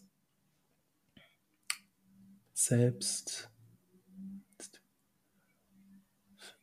Natürlich spielt da so sehr viel selbstverinnerlichter äh, Selbsthass mit rein. Ähm, aber wie, wie Lisa schon gesagt hat, also der, der Artstyle, das ist eine Animationsserie, dieser Artstyle ist unfassbar schön. Also das ist eine der schönsten Anime-Serien, die ich, oder Animationsserien, die ich je gesehen habe. Die Figuren sind auch mega. Dadurch ist das Ganze natürlich super spannend. Also wir haben den Blu-ray Samurai, der hat einfach super cool ist. Der wird ähm, teilweise verfolgt von äh, Ringu, nenne ich es jetzt mal. Das ist ein ähm, sehr gutmütiger Mann, der ohne Hände geboren wurde und deswegen auch von allen ja gehänselt wurde. Der wird als ja, du kannst nix, aber er kann eben doch was und er, äh, er schließt sich dann dem Blue Eye Samurai an, um eben auch ein Samurai zu werden. Und es gibt so viele coole Figuren. Es gibt zum Beispiel eine andere Figur, es ist auch äh, ein, ein junger Mann, der ähm, bei der Vendetta, bei der Rache ähm, aus der Blue Eye Samurai natürlich auch, oder Misu, wie die Figur heißt, muss natürlich auch ähm, erstmal herausfinden, wo sind eigentlich diese Weißen, muss so viele Informationen sammeln und ähm, ja, ähm, haut dann diesem einen Typen dann äh, ziemlich äh, auf die Finger und weil wir eben im Japan des 17. Jahrhunderts sind, ist dann natürlich die Ehre gekränkt und dann muss die Ehre wiederhergestellt werden durch ein Duell bis auf den Tod. Und deswegen ähm, ist das dann natürlich so, so ein Moment, du darfst diese Vendetta nicht machen, weil was, wenn dich jemand tötet? Nur ich darf dich töten. Ich äh, reite jetzt mit dir und helfe dir. So läuft das dann ab. Es gibt auch eine, ähm, eine Prinzessin, die äh, auch in diese Story mit hineingewoben wird. Äh, und das Ganze macht es eben sehr interessant, denn was auch so ein bisschen immer mitschwingt, ist so, welche Möglichkeiten bietet dir eigentlich das Leben? Was kannst du, was willst du machen? Was willst du mit deinem Leben anfangen? Aber was kannst du auch machen, weil eben die Gesellschaft zum Beispiel dir einen Riegel vorschiebt. Äh, Sexismus zum Beispiel ist auch ein großes Thema in der Serie, denn diese Prinzessin, die nun, sie ist zwar eine Prinzessin, aber sie ist trotzdem in Anführungszeichen nur eine Frau. Und eine Fra Frauen im 17. Jahrhundert in Japan, die haben eigentlich nur, ich sag mal, zwei Wege, die ihnen offen bleiben. Also entweder wirst du eine Ehefrau, egal wen du heiratest, eventuell ist es auch ein Riesenarschloch, oder du wirst halt Prostituierte. Weiß jetzt nicht, ob das so historisch korrekt ist, aber das waren, sind so die zwei Wege, die die Serie eben zeigt. Ähm, und die Prinzessin ähm, findet es natürlich mega scheiße und rebelliert mhm. dagegen auf und ähm, zeigt dann, was aber trotzdem noch möglich ist. Also mega spannend. Ich freue mich auf jeden Fall schon richtig auf die zweite Staffel. Äh, wann, es soll vier Staffeln geben, also abwarten, denn wir wissen alle, Netflix, die sind berühmt berüchtigt dafür, auch mal eine Serie, eine sehr gute Serie abzusägen. Die zweite Staffel hat aber noch kein Startdatum, aber vermutlich wird es 2025 geben. Äh, 2025 ich, werden. Ich finde, das klingt alles sehr cool. Also ich war ja schon vorher, also wie gesagt, die Serie ist ähm, auf meiner Watchlist, aber jetzt hast du noch mal so ein paar Sachen erzählt, die ich quasi gar nicht so von der Serie erwartet hätte vom Trailer her. Und ähm, ja, vielleicht schaue ich die quasi ja. als nächstes erstmal. Mach das. Also mhm. es ist auf jeden Fall, ich habe ja One Piece nicht geguckt, aber ich würde es wahrscheinlich damit vergleichen. Es ist so eine Abenteuerserie, die einfach Spaß macht. Die hat den nötigen Tiefgang so durch das Setting, durch die wirklich interessant geschriebenen Figuren, durch diese ähm, die Dramatik, die ähm, die ich ja ab und zu bemängel, wenn die irgendwie so sich sehr erzwungen anfühlt, aber hier sind die ganzen dramatischen Situationen entstehen alle organisch durch das Setting und durch die Figuren. Ist natürlich auch einfach, wenn man, wenn, wenn Ehre so einen hohen Stellenwert hat, dann äh, entstehen natürlich dramatische Situationen auch deutlich organischer. Ist ein bisschen äh, wie bei Avatar, da ist es ja auch mit äh, Prinz Zuko. Ja. So. Nur ist, äh, also Avatar ist, sage ich mal, so die kinderfreundliche Version und das mm. ist hier wirklich, also nur für Erwachsene. Es ist ähm, sehr blutig ähm, und es ist ich, überraschend viel Sex in der Serie, also hätte ich jetzt auch nicht mit gerechnet. Ähm, ja, also wirklich, wirklich gut. Äh, das, klingt wirklich ein bisschen nach Game of Thrones. ja, nee, es ist, es ist mehr, es ist, also Politik spielt natürlich auch eine Rolle in dem Ganzen, aber es ist schon mehr eine Abenteuerserie, würde ich sagen. Du hast mich überzeugt. Ja, ähm, der, aber jetzt wollte ich noch so ein bisschen ähm, Kritik mit einfügen, warum jetzt die Serie zum Beispiel auch nicht bei mir auf Platz eins gelandet ist, sondern in Anführungszeichen nur auf Platz zwei. Ähm, mein Schwachpunkt ist so meiner Meinung, also oder was heißt mein Schwachpunkt? Der einzige Schwachpunkt ist so meiner Meinung nach die ähm, Motivation der Hauptfigur, die Vendetta. Denn ich kann das ein Stück weit nachvollziehen, warum die Figur das macht oder warum sie denkt, dass sie das machen muss. Aber ich fieber nicht so wirklich mit, wenn ihr versteht, was ich meine. So dieses, ich, ich ziehe jetzt aus und äh, bringe vier unschuldige Menschen um. Also ist natürlich schon irgendwie interessant, aber ich bin jetzt nicht so, ja, auf jeden Fall, Applaus, Applaus. Es ist nicht, ne? ist nicht so ein Sympathie Grund. Ja, vielleicht. Ich meine, die, die Figur ist an und für sich natürlich schon sympathisch oder, oder auf jeden Fall tragisch, weil sie ja ihr ganzes Leben lang äh, benachteiligt, gemobbt, gehänselt und unterdrückt wurde. Aber dann denke ich mir so, okay, aber dann, weiß ich nicht, kannst du deine, diese, diesen Hass oder was auch du immer da aufgebaut hast, kannst du das nicht irgendwie für was Gutes verwenden. Aber naja, das ist halt mein, also mein Problem mit der, mit der Serie. Das, trotzdem hat das jetzt äh, nicht dazu geführt, dass ich äh, die Serie weniger genossen habe, sondern nur vielleicht nur so ein, so ein Jota, ein Müh. Aber ähm, das ist so der einzige Schwachpunkt, den ich tatsächlich bei der, bei der Serie finden kann. Ist das eigentlich auch eine Adaption oder ist das eine Originalgeschichte? Das ist eine sehr gute Frage. Ich muss es kurz verifizieren. Nee, das ist äh, Blue Eye Samurai ist tatsächlich äh, original, also nicht auf irgendwas basierend. Das haben sich ähm, der Michael Green und die Amber Nuizumi tatsächlich selber ausgedacht. Ah, ja, das ist auch schön. Ziemlich cool. Äh, für dich, Laura, ist es leider halt gar nichts, weil es halt leider eine Animationsserie ist. ja. Laura war auch verdächtig still die letzten ja. fünf Minuten. ja. Aber ich, gleich nicht mehr, bestimmt. Ich weiß auch immer nicht. Ich, Ich weiß nicht, irgendwas, äh, äh, wie ich mich da auch selbst sabotiere, auch so ein bisschen. Aber letztens hast du mir erzählt, dass du Avatar auch gerne magst. Ja, ich liebe Avatar. Es gibt so Und ein was paar war die andere? Was? Äh, BoJack Horseman. Ah ja. Hat sich irgendwie auch, also es gibt so ein paar, die haben sich reingeschlichen, wobei ich auch dazu sagen muss, dass bei, bei äh, BoJack haben unter anderem auch deshalb, weil ich mal ein Video für Giga TV Mac äh, geschrieben habe über die Serie, tatsächlich am Ende dann. Und dementsprechend musste ich ähm, alle Folgen gucken. Und ähm, unser Editor Adrian hat sich sehr, sehr, sehr, sehr für diese Serie eingesetzt und dann habe ich sie doch geschaut und mochte sie auch sehr, sehr, sehr gerne. Manchmal sind solche Empfehlungen dann auch was für was gut, ne? Mhm. Ja, das habe ich auch gehört. ja, ich würde sagen, bevor wir dann zu unseren ersten Plätzen kommen, vielleicht noch mal ein paar honorable Mentions. Also, Lisa, hast du irgendeine Serie, die es vielleicht knapp nicht in deine Top 3 geschafft hat oder hast du vielleicht irgendeine Serie, die aufgrund der Beschränkungen nicht reingepasst hat? Ja, ich hatte tatsächlich ein paar, die disqualifiziert wurden, weil sie irgendwie so zweit, äh, beides waren zweite Staffeln. Also ähm, The Bear, zweite Staffel, hätte ich sonst, die wäre safe in meiner Top 3 gelandet, weil die einfach wirklich sehr gut war. Die habt ihr ja auch beide geschaut. Wir haben ja auch einen Podcast gemacht zu mhm, The Bear, wenn genau. ich mich nicht irre. Und ähm, Heartstopper Staffel 2 fand ich auch wieder sehr gut. Und ich habe eine Serie entdeckt dieses Jahr, ähm, komplett, also ich glaube, die, ich weiß nicht, ob die auf irgendeinem Radar geflogen ist. Ist auch, glaube ich, nicht so, ich weiß nicht, ob das so ein Mainstream-Thema ist. Aber ich habe die Serie Girls Five Ever entdeckt. ähm, die ist auf, ich glaube, die wurde von Netflix gerettet. Die lief vorher auf einem anderen, ähm, auf einem anderen Channel oder anderem Streaming-Anbieter. Und ich bin mir nicht so hundertprozentig sicher. Es kann sogar sein, dass die Staffel 3 schon von Netflix gemacht wurde, aber ich könnte auch ähm, lügen gerade. ähm, auf jeden Fall wird die aber noch weitergemacht und es ist halt eine dritte Staffel, deswegen konnte ich die auch nicht nehmen.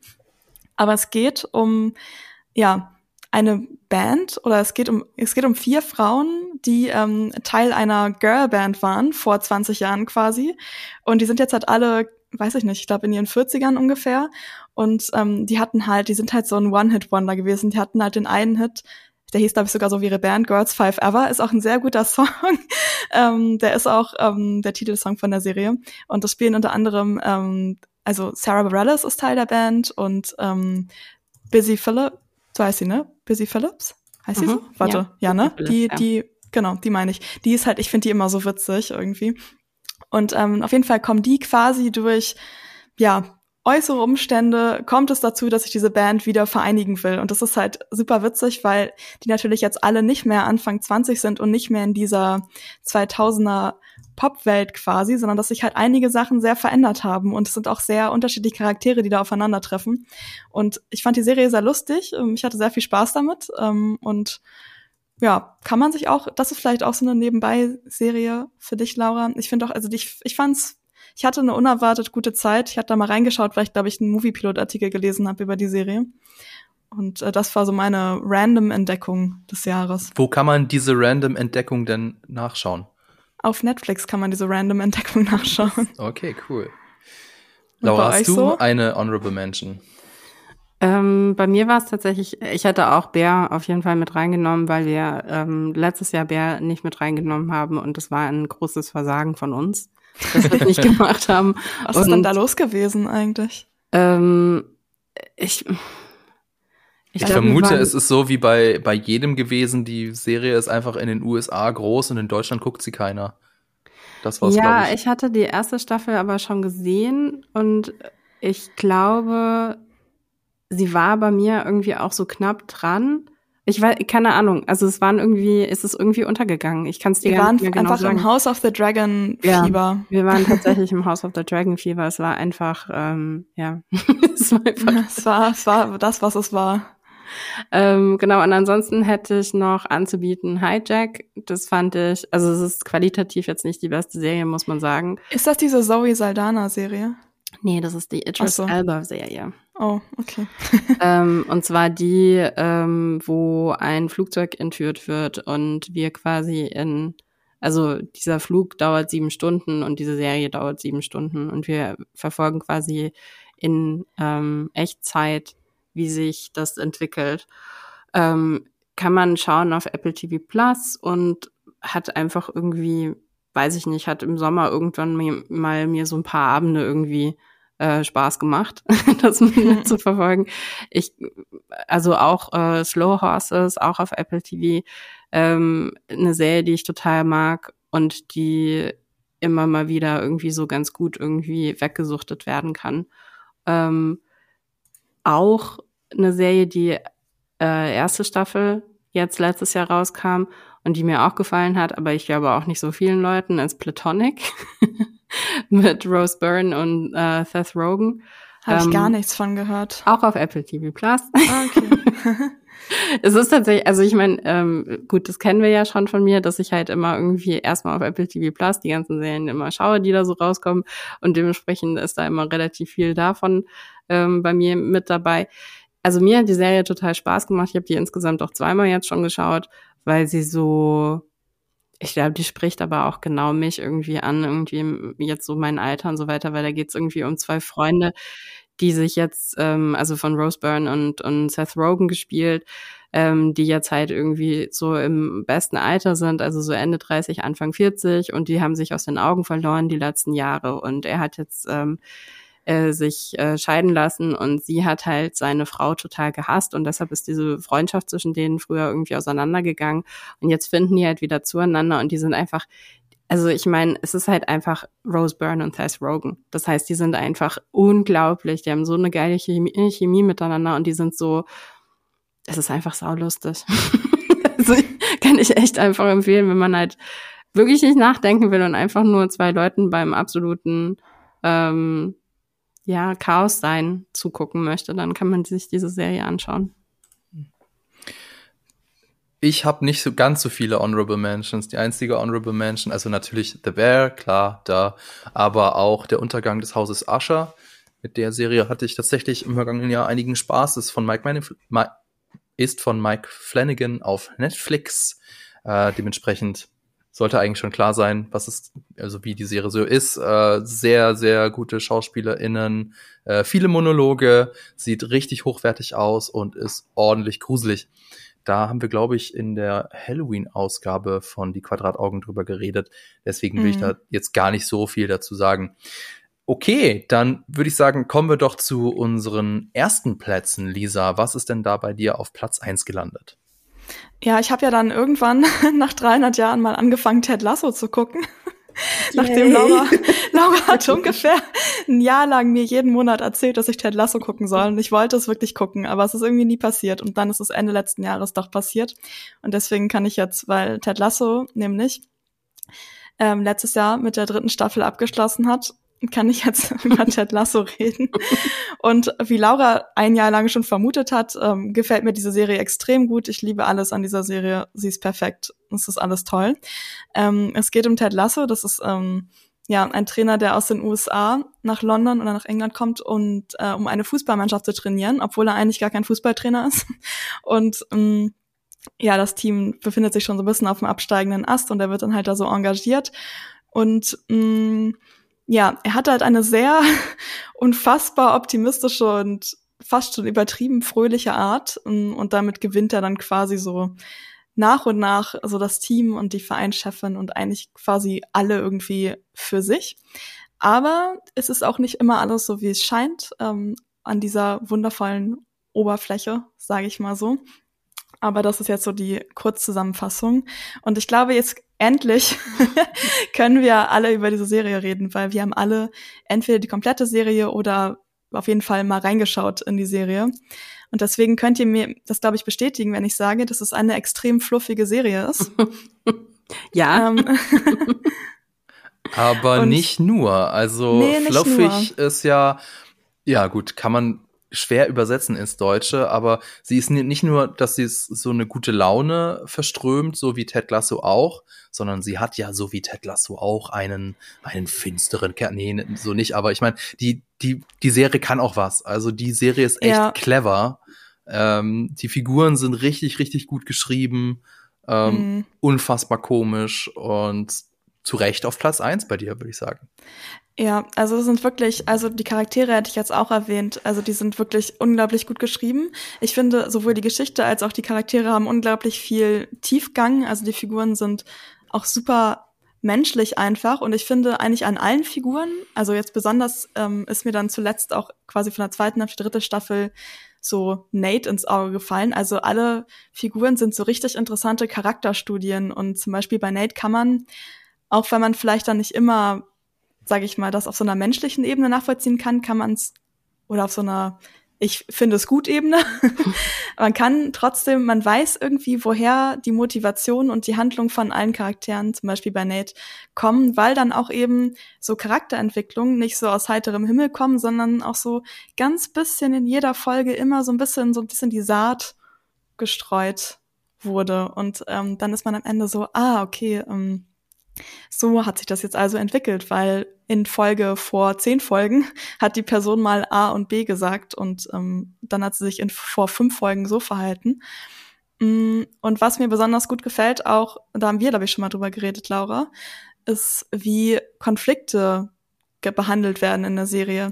Ähm, es gibt einfach, also in den meisten Fällen, eine unglaublich gute, gesunde Kommunikation mhm. zwischen den Figuren. Und das ähm, gefällt mir total. Und das ist nicht so, also ganz oft, das hatte Fabian, glaube ich, eben erwähnt, wird so Dr Drama in die Handlung geschmissen, einfach damit es Drama gibt. Und mh, mm, ich finde, bei Ted Lasso kommen Konflikte halt eben, da, also dadurch, dass diese ganzen Figuren so unterschiedlich sind und so viele Facetten haben und dann prallen halt quasi diese unterschiedlichen Facetten in unterschiedlichen Lebenslagen ähm, so aufeinander. Und ähm, also diese Konflikte kommen so aus dem Zwischenmenschlichen und aber es wird dann halt nicht so, weiß ich nicht, dann passiert halt nicht, oh nein, du hast das gesagt, jetzt bin ich sauer auf dich, sondern dann reden die Figuren miteinander darüber mhm. in einer äh, erwachsenen und sachlichen Konversation. Also es ist natürlich, also ich finde Ted Lasso ist eine absolute Überhöhung der Realität natürlich, weil ja. ähm, ich glaube, die wenigsten Menschen wären jetzt ähm, live dazu in der Lage, Sachen so auf so einer psychologischen Ebene zu verhandeln, wie das die Charaktere von Ted Lasso schaffen. Nee, ähm, leider nicht. Und ähm, ich glaube aber auch dementsprechend, dass, ähm, also ich hatte ja mit Marco einen Podcast über die letzte Staffel gemacht und da haben wir ähm, darüber diskutiert und ich glaube, er hatte da mit der letzten Staffel sehr viel mehr Probleme als ich, weil er ähm, immer wieder gemeint hat, na ja, aber es ist, es ist halt dann doch irgendwie zu einfach. Währenddessen ich denke, dass gerade die, ähm, die vorherigen Staffeln eben genau darauf aufgebaut haben, dass bestimmte Sachen in der letzten Staffel so passieren können, wie sie eben passieren, weil Ted Lassos ähm, Methode halt einfach gewirkt hat bei diesem ganzen Team. Also, mhm. dass da bestimmte Sachen in der letzten Staffel auf einer für uns vielleicht unrealistischen Art und Weise verhandelt werden, weil wir sagen, aber in der Realität würde niemand so gelassen damit umgehen oder es wären andere, es würden Leute mehr Drama eben kreieren, ähm, hat halt was damit zu tun, dass jeder von denen halt durch die Schule von Ted Lasso gegangen ist. Ja, er beeinflusst halt sein ganzes Umfeld ja. mit seiner Art und dann agieren die Leute halt auch. Ja, ja. So. Und, und es ist halt, ähm, also ich finde, es ist in so vielen Sachen eine sehr aufklärerische und irgendwo auch erzieherische Serie. Ich habe da so viele Sachen auch mitgenommen, ähm, was irgendwie Empowerment auf so vielen Ebenen irgendwie angeht. Und ähm, dementsprechend, also ich bin der Serie total dankbar, dass es sie gibt und ich finde es mega gut, dass du sie jetzt geschaut hast und dass du sie auch nominiert hast, ähm, weil also wir haben glaube ich mehrere Podcasts einfach jetzt über die Serie auch aus einem guten Grund gemacht, weil es halt einfach wirklich unglaublich stark geschrieben ist und ich kann, ja. gespielt ist auch. Und ähm, wenn ihr jetzt sagt, so, so Sport- oder Fußballsachen sind nicht so euer Ding, dann ähm, würde ich sagen, guckt das trotzdem, weil das eigentlich, also ist natürlich Teil der Serie, aber es ist nicht so, dass, also das Herz der Serie sind halt eben diese Figuren und die Geschichten von den Figuren. Allerdings ist das auch trotzdem der Fußball ähm, oder die Sportsachen sind halt auch ein Grund dafür, warum mir die Serie auch nochmal gut gefällt, da ich ähm, auch gerne Fußball gucke und gerne Sportszenen in Filmen, also mag ich auch sehr gerne. Und einfach, das kommt dann quasi für mich nochmal dazu, dass mir alles andere allein schon quasi der Aufbau der Serie gut gefällt, dass dann zufällig auch noch das Thema passt. Deswegen kann ich im Nachhinein natürlich gar nicht fassen, wie ich sie so lange nicht gucken könnte. Und äh, Laura, du hattest absolut recht, dass mir diese Serie gefallen würde. Ähm, es ist jetzt wirklich eine meiner absoluten Lieblingsserien geworden in kurzer Zeit.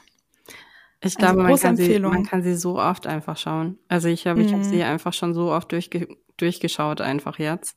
Ähm, mhm. Also die ersten beiden Staffeln mindestens viermal. Oh, krass, okay. Das, also, das habe ich noch vor mir. ja, gut. Aber dann bin ich ja mal gespannt, was bei euch jetzt auf eurem Platz eins ist.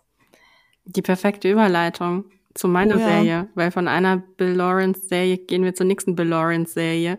Wir bleiben auch beim gleichen Streaming-Anbieter, nämlich Apple TV Plus. Mhm. Ähm, und genau, meine, sorry, ich habe jetzt deine Überleitung irgendwie geklaut, Fabian. ähm, meine Lieblingsserie 2023 ist Shrinking.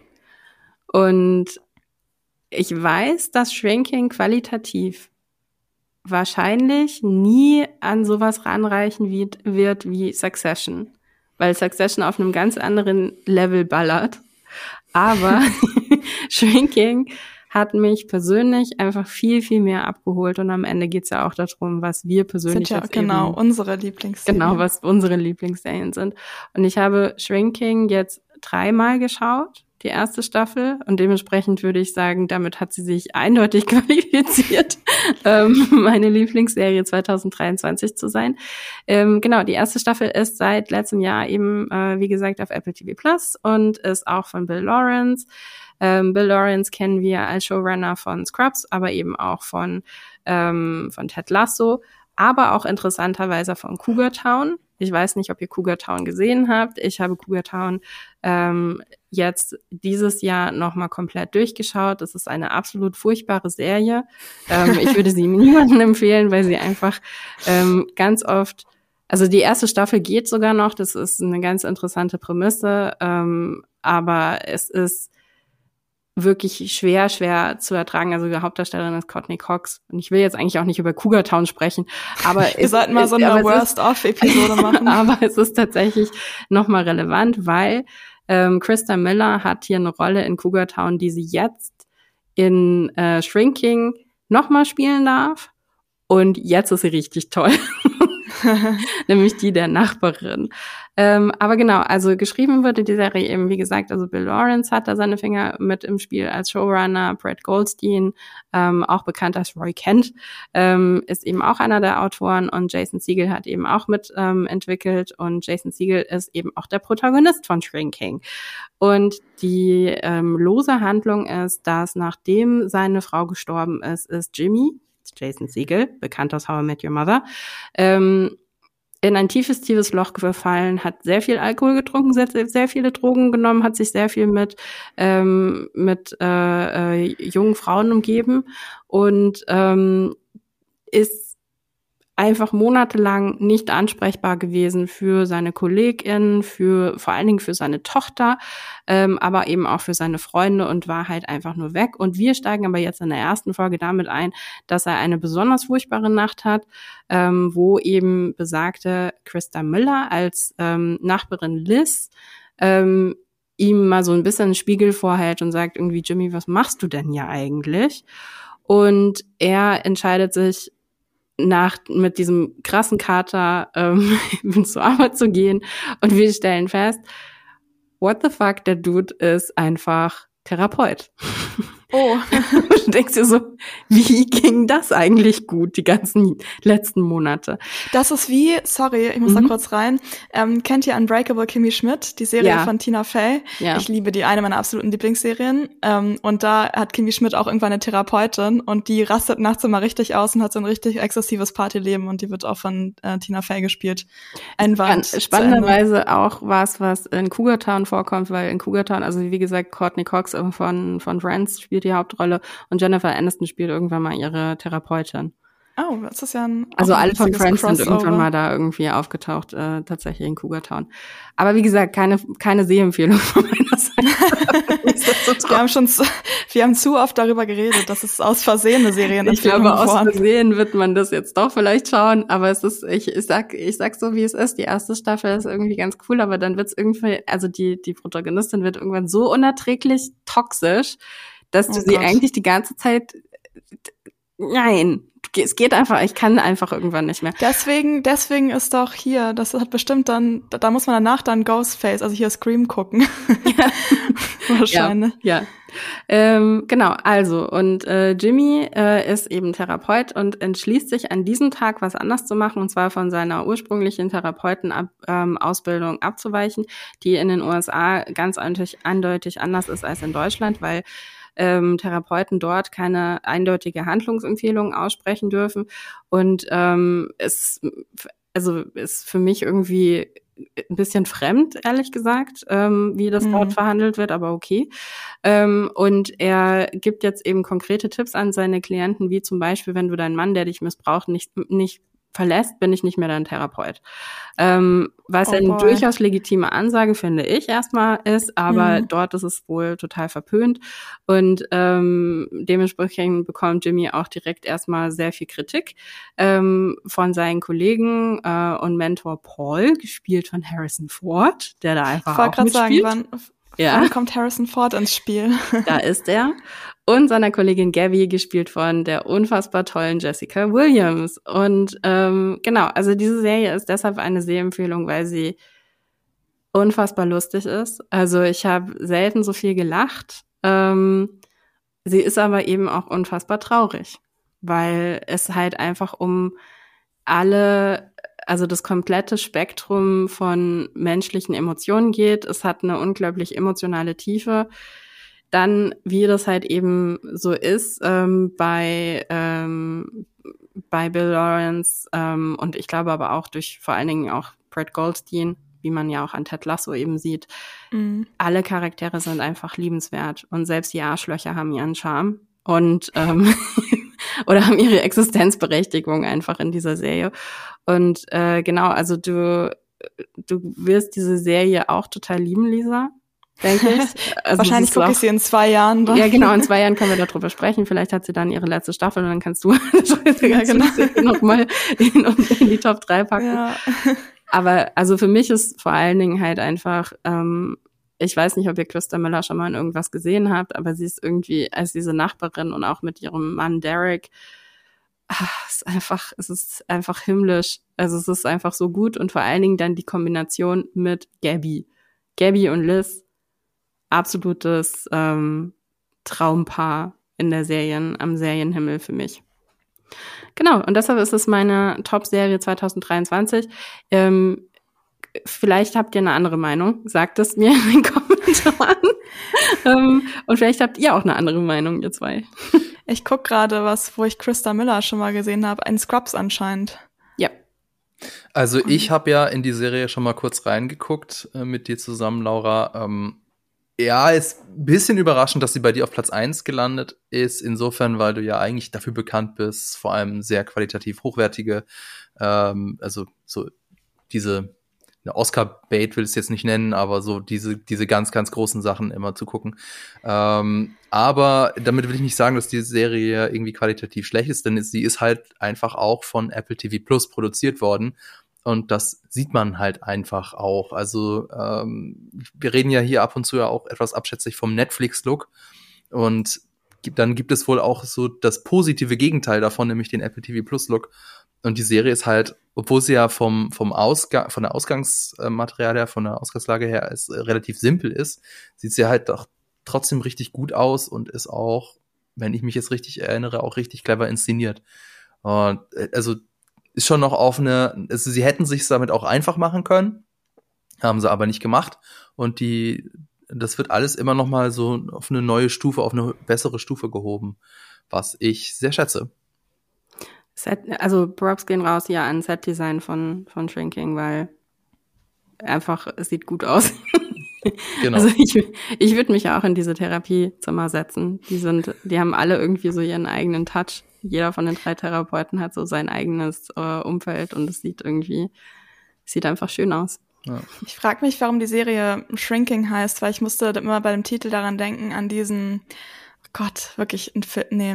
Kennt ihr diesen Film mit Matt Damon? Wie heißt der? Downsizing oder hm. so?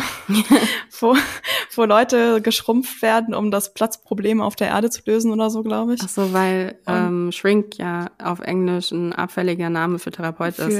Ja, jetzt, jetzt gerade, wo du es gesagt hast, war ich so, Moment mal, das hat auch noch eine andere Bedeutung.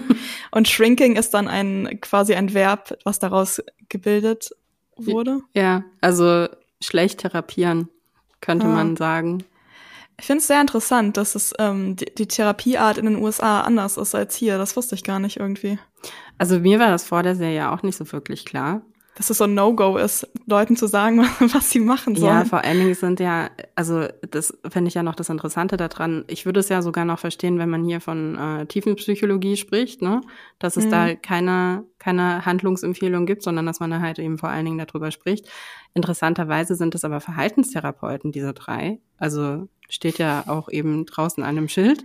Und bei uns ist Verhaltenstherapie ja eigentlich mach genau das. das. Mach dieses, mach das.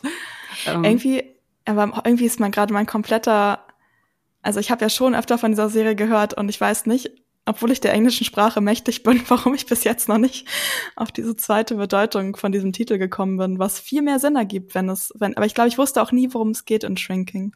Ich aber glaube, ich glaube, man versteht es auch in dem Moment, wenn man den auch wieder das Intro sieht. Ich finde das Intro ist nämlich auch sehr smart bei der bei dieser Serie, weil da ist eben ein Gehirn, aber das Gehirn ist ein Labyrinth und die latschen alle quer durch die Wände durch.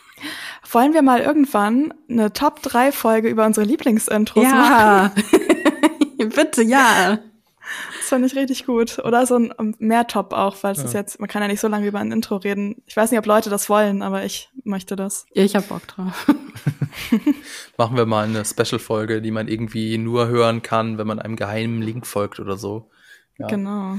Ähm, ich darf dann zu meinem Platz eins kommen. Ja, ja okay. Es sei dir erlaubt. Danke, das ist sehr lieb. Ich habe jetzt zwei Überleitungen zu meiner Serie. Ich weiß jetzt gar nicht, welche ich nehmen soll. Ich glaube, ich nehme die. Wenn Ted Lasso eine Wohlfühlserie ist, dann ist mein Platz eins das absolute Gegenteil davon. Denn ich habe auf Platz eins Beef von Netflix.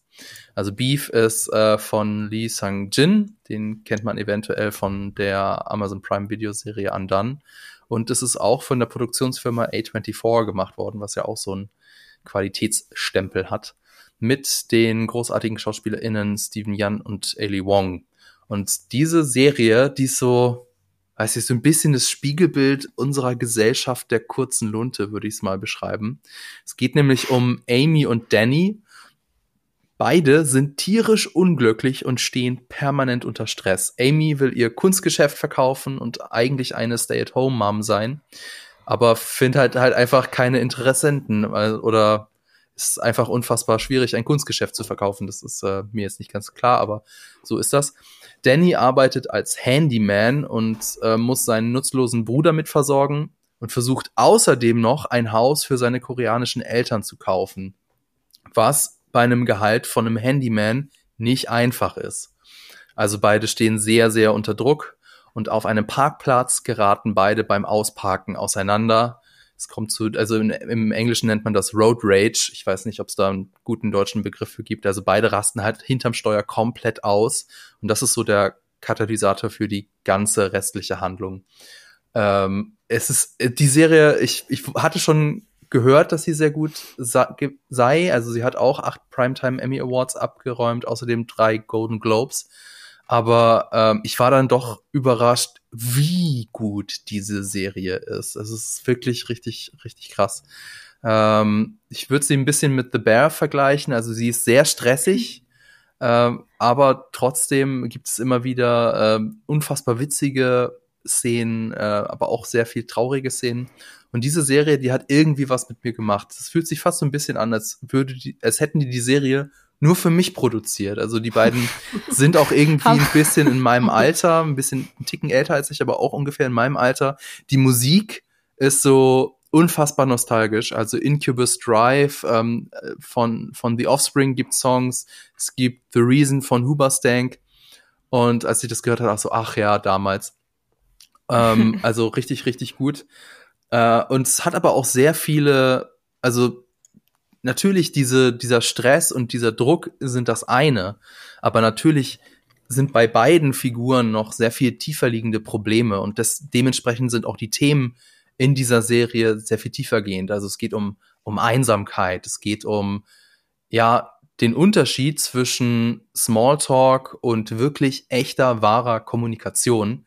Denn ganz oft quatschen halt Figuren miteinander, aber es ist dieses so dieses typisch amerikanische Hey, how are you doing? Yeah, everything is great, everything is great. Und du weißt ganz genau, nein, nicht everything is great, eher das Gegenteil, aber sie wollen es halt nicht aussprechen. Es geht auch um Lebenslügen, also das diese Lügen, die man sich selber erzählt und es geht natürlich auch sehr viel um um Wut und diese Serie ist ist es ist so ein bisschen der der sprichwörtliche Unfall, der unfassbar schrecklich ist, aber bei dem man nicht weggucken kann. Denn diese beiden Figuren geraten eben zu Beginn in dem Inciting Incident bei dem Road Rage äh, aneinander und können es dann einfach nicht sein lassen. Sie können es beide nicht darauf beruhen lassen. Beide steigern sich voll in etwas herein und und du weißt ab der ersten Sekunde, okay, das wird kein gutes Ende nehmen, diese Serie. Und ähm, klar, kein Spoiler, aber das Ende das Ende dieser Serie ist auch nochmal richtig krass. Es gibt zwei Schwarzblenden in der letzten Folge. Es gibt eine Schwarzblende, habe ich mir gedacht, okay, ja, hm, wenn die Serie jetzt hier aufhört, okay, könnte ich mit leben. Dann gibt es eine zweite Schwarzblende und ich war so, Alter, wenn die Serie jetzt hier aus, aufhört, dann, also dann, dann raste ich aus. Und ob es nach dieser Schwarzblende weitergeht, verrate ich an dieser Stelle nicht. Aber ich will trotzdem sagen, der letzte Shot ist so gut, da, da steckt so viel drin und ich hätte nie gedacht, dass diese Serie bei diesem Shot ähm, ja endet. Also sie sind auf dem Mond und duellieren sich da mit Einhörnern. Nee, natürlich nicht, aber ungefähr. okay. Ja, ja das genau so was hätte ich jetzt auch erwartet bei was du über die Serie ja. erzählt hast. Also es ist ich kann schon verstehen, wenn man sagt, okay, ich habe irgendwie nicht wirklich Bock auf diese Serie. Dafür sind die äh, Folgen sehr kurz, also vergleichsweise kurz, so, so 30, 40 Minuten. Ähm, aber sie sie lebt sehr von ähm, von der Figurendynamik. Ich weiß nicht, hat irgendwer von euch diese Serie geguckt? Also ich habe die erste Staffel geschaut letztes Jahr und habe ähm, gemerkt, okay, ich brauche Zeit für diese Serie. Also ich kann die, ich brauche ein ganz bestimmtes, ich brauche eine Stimmung für die Serie, um die wirklich zu ähm, aufzunehmen. Und ich warte gerade noch auf den Moment, mhm. wo ich da wieder hin zurückgehe. Und dann werde ich nochmal von vorne anfangen. Ist das nicht wie so ein Pflaster eher, dass man ganz schnell abziehen muss? so klingt das jetzt von Fabians Beschreibung. Ja, also ich meine, also ich finde, also ich finde es, ich finde es halt richtig gut, dass du die Serie jetzt hier mit reinbringst, weil ich glaube, dass solche Serien wie Beef, aber auch solche Serien wie Bear ähm, oder eben auch Succession, ähm, dass du also, dass man sich dafür dann eben doch eben auch die Zeit nehmen muss und, und sich hinsetzen muss und eben nicht Second Screen macht und eben nicht bügelt dabei und nicht staubsaugt dabei, sondern dass du wirklich bewusst das halt wirklich schaust und in, in dir aufnehmen kannst. Und ich glaube, wir sind aber alle manchmal einfach überhaupt gar nicht aufnahmebereit, weil wir so zugeballert werden mit so vielen Sachen und eben aber auch so viel Content und so vielen Serien. Ähm, und ich habe irgendwie im 2023 für mich die Entscheidung getroffen, ich möchte bestimmte Sachen nicht mehr einfach konsumieren, sondern eben bewusst konsumieren. Und Beef gehört zu den Serien, wo ich gemerkt habe, okay, ich will die nicht so einfach gucken und ich will nicht das Pflaster abreißen und einfach machen, sondern ich will einen Moment finden, wo ich sage, okay, jetzt hast, jetzt hast du meine komplette Aufmerksamkeit, go. Kann ich gut nachvollziehen. Wo du gerade von erster Staffel äh, gesprochen hast, da war ich jetzt kurz irritiert, weil ich dachte, das sei eine Miniserie. Ach so, nee. Noch mal kurz gegoogelt. Oh ja, nee, ist es eine Miniserie, ja, genau. Also die zweite Staffel ist nicht angekündigt. Ja. Es kann natürlich immer sein, dass es noch eine zweite Staffel geben wird. Fände ich aber blöd, weil die erste Staffel steht für sich. Und, ja, ja, ja, ach so, ja, nee, sorry. Aber ich glaube auch, dass ähm, auf der anderen Seite, so wie ich das jetzt gesehen habe, könnte man natürlich aber auch ähm, eine äh, Anthologie draus machen, ne? Also man könnte jetzt ja. nochmal mit komplett anderen, also das gleiche Thema aufgreifen, aber mit anderen Charakteren. Voll, weil ähm, solche äh, Dinge passieren, glaube ich, jeden Tag. Fun Fact: 2023 gab es in den USA 80 Prozent weniger Vorfälle mit aufmüpfigen Passagierinnen und Passagieren als im Vorjahr. Vielleicht hm. haben die ja alle Beef geguckt und sich gesagt, hm, vielleicht mache ich das heute doch nicht. Ich bin mir sicher, dass es so war. ja, also ähm, es ist natürlich schon, also genau die andere Überleitung übrigens wäre gewesen, äh, Figuren, die vielleicht auch mal zur Verhaltenstherapie gehen sollten, bla bla. Aber ähm, es ist auch ein bisschen, würde ich, ich weiß nicht, ob es ganz so krass ist wie Succession, also wahrscheinlich nicht, aber ähm, weil du davon erzählt hast, dass die Serie sehr, sehr gut ist, aber auch anstrengend zu gucken ist. Und ähm, Beef ist so ein bisschen auch, weil ähm, also ich weiß jetzt nicht, wie es bei dir ist, aber mir geht das Ganze auch sehr nah dann, weil sie, äh, die, die Schauspielerinnen und Schauspieler es einfach krass gut spielen. Also ich habe da irgendwann nicht mehr ähm, Stephen Young oder Ellie Wong gesehen, sondern halt einfach Danny und Amy und auch die anderen, die mhm. ich sehe dann einfach nur noch die Figuren und es ist alles so glaubhaft, ähm, dass das halt schon, also diese, ja, ich kann nicht einfach an sagen, ja, ist ja nur eine Serie oder so, sondern nee, das, das könnte auch real life sein. Auch wenn also, es natürlich so wie Ted Lasso schon eine, äh, also eine äh, heightened Reality ist. Mh. Mich hat das sehr vom, vom Vibe, aber gleichzeitig eben auch nicht, aber total an Marriage Story ähm, erinnert. Ja. Mhm. Ja. Das fand ich aber auch stressig anzugucken. Ja, ja, genau, das meine ich halt damit. Das ist so, und ich finde aber auf der anderen, also es ist im Moment gerade so ein Trend. Also ich finde, es gibt zwei große Trends bei Serien. Und die schwappen jetzt auch so langsam in Filme über. Aber ich würde wirklich sagen, dass die aus den, aus den Serienbereichen kommen. Das eine ist, ähm, wie Konflikte verhandelt werden. Da haben wir ja jetzt eben gerade schon drüber gesprochen in Ted Lasso. Ich finde, Heartstopper ist da auch ein perfektes Beispiel für, mhm, weil stimmt. Konflikte einfach nicht mehr künstlich hochgekocht werden, sondern ganz oft auch einfach fallen gelassen werden.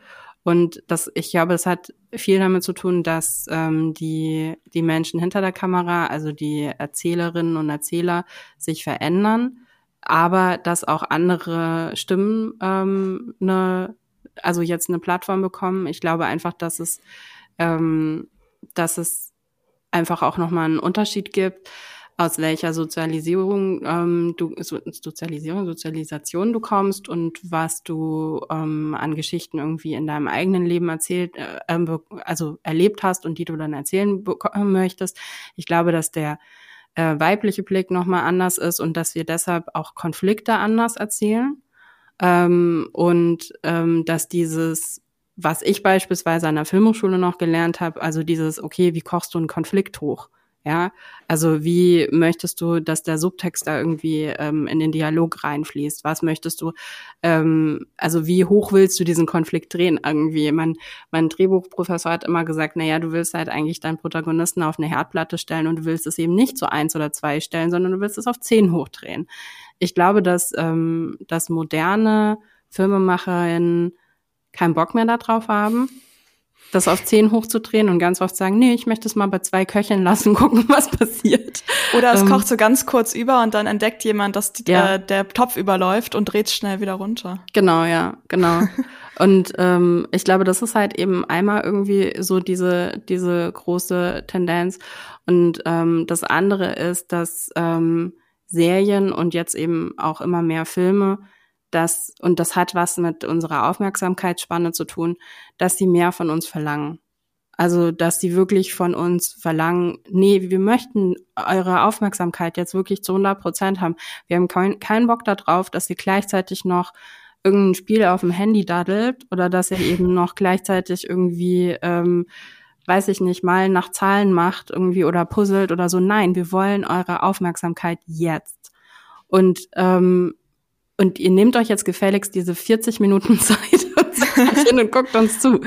Und das ist, ähm, also gibt es ganz unterschiedliche Methodiken, die da irgendwie an, angewandt werden. Also teilweise so, dass es halt viel mehr auch in der nonverbalen Ebene spielt, dass man also wirklich Sachen verpasst, wenn man nicht hingeschaut hat. Das ist, wie gesagt, bei Succession finde ich irgendwie so, da passiert wahnsinnig viel Dialog, aber gleichzeitig passiert auch wahnsinnig viel durch Blicke und wenn du es dann nicht gesehen hast, dann hast du halt einfach die Hälfte des Plot verpasst. Sorry, bist raus. ähm, kannst du nochmal zurückspulen, wenn du willst. Ähm, Und ähm, genau, also dass es auf der nonverbalen Ebene ähm, stattfindet, aber dass es dann teilweise eben, wenn man jetzt zum Beispiel sowas anguckt wie The Bear, dass es auch durch so eine Überkommunikation stattfindet, ne? dass einfach wahnsinnig, wahnsinnig viel gesagt wird und du gar nicht, du kriegst es gar nicht hin, gleichzeitig noch was anderes zu machen, wenn du nicht jedes einzelne Wort davon aufnimmst. Und ich finde, das sind diese zwei Trends und die führen dazu, dass nochmal eine andere Qualität wirklich auch erreicht wird, ähm, aber eben auch was anderes von uns abverlangt wird als Zuschauerinnen. Ja, äh, hast, du, hast du sehr gut äh, beobachtet. Ich versuche das, ich muss jetzt noch mal ein bisschen drüber nachdenken, was du gesagt hast, aber ich würde das auf jeden Fall dahingehend unterschreiben, dass Beef schon eine Serie ist, wo du aufpassen musst, weil vieles geschieht vieles durch Blicke, ja, bestimmt auch. Aber was mir jetzt vor allem so im Gedächtnis geblieben ist, sind so, äh, man nennt das, glaube ich, Mikroaggressionen. Also so kleine Spitzen oh. in so Halbsätzen, wo, wo du dann, die sind so ganz leicht dahingesagt und dann hörst du sie und denkst so, boah, was hat die Person gerade zu mir gesagt? Das ist eigentlich voll, voll verletzend. Ähm, und das wird aber so, so unterschwellig eingeflochten in der Serie. Und, und es wird nicht erklärt. Und Weil es wird nicht erklärt, ja, genau. Ja, genau. Und das ist genau das, ne? Dieses Nicht-Erklären, dieses bewusste Nicht-Erklären, sondern einfach stehen lassen. Und ähm, weil ich sag dir eins, früher in, hättest du diese Mikroaggression genommen und hättest das dann auf 10 hochgedreht. Dramaturgisch. Und ja.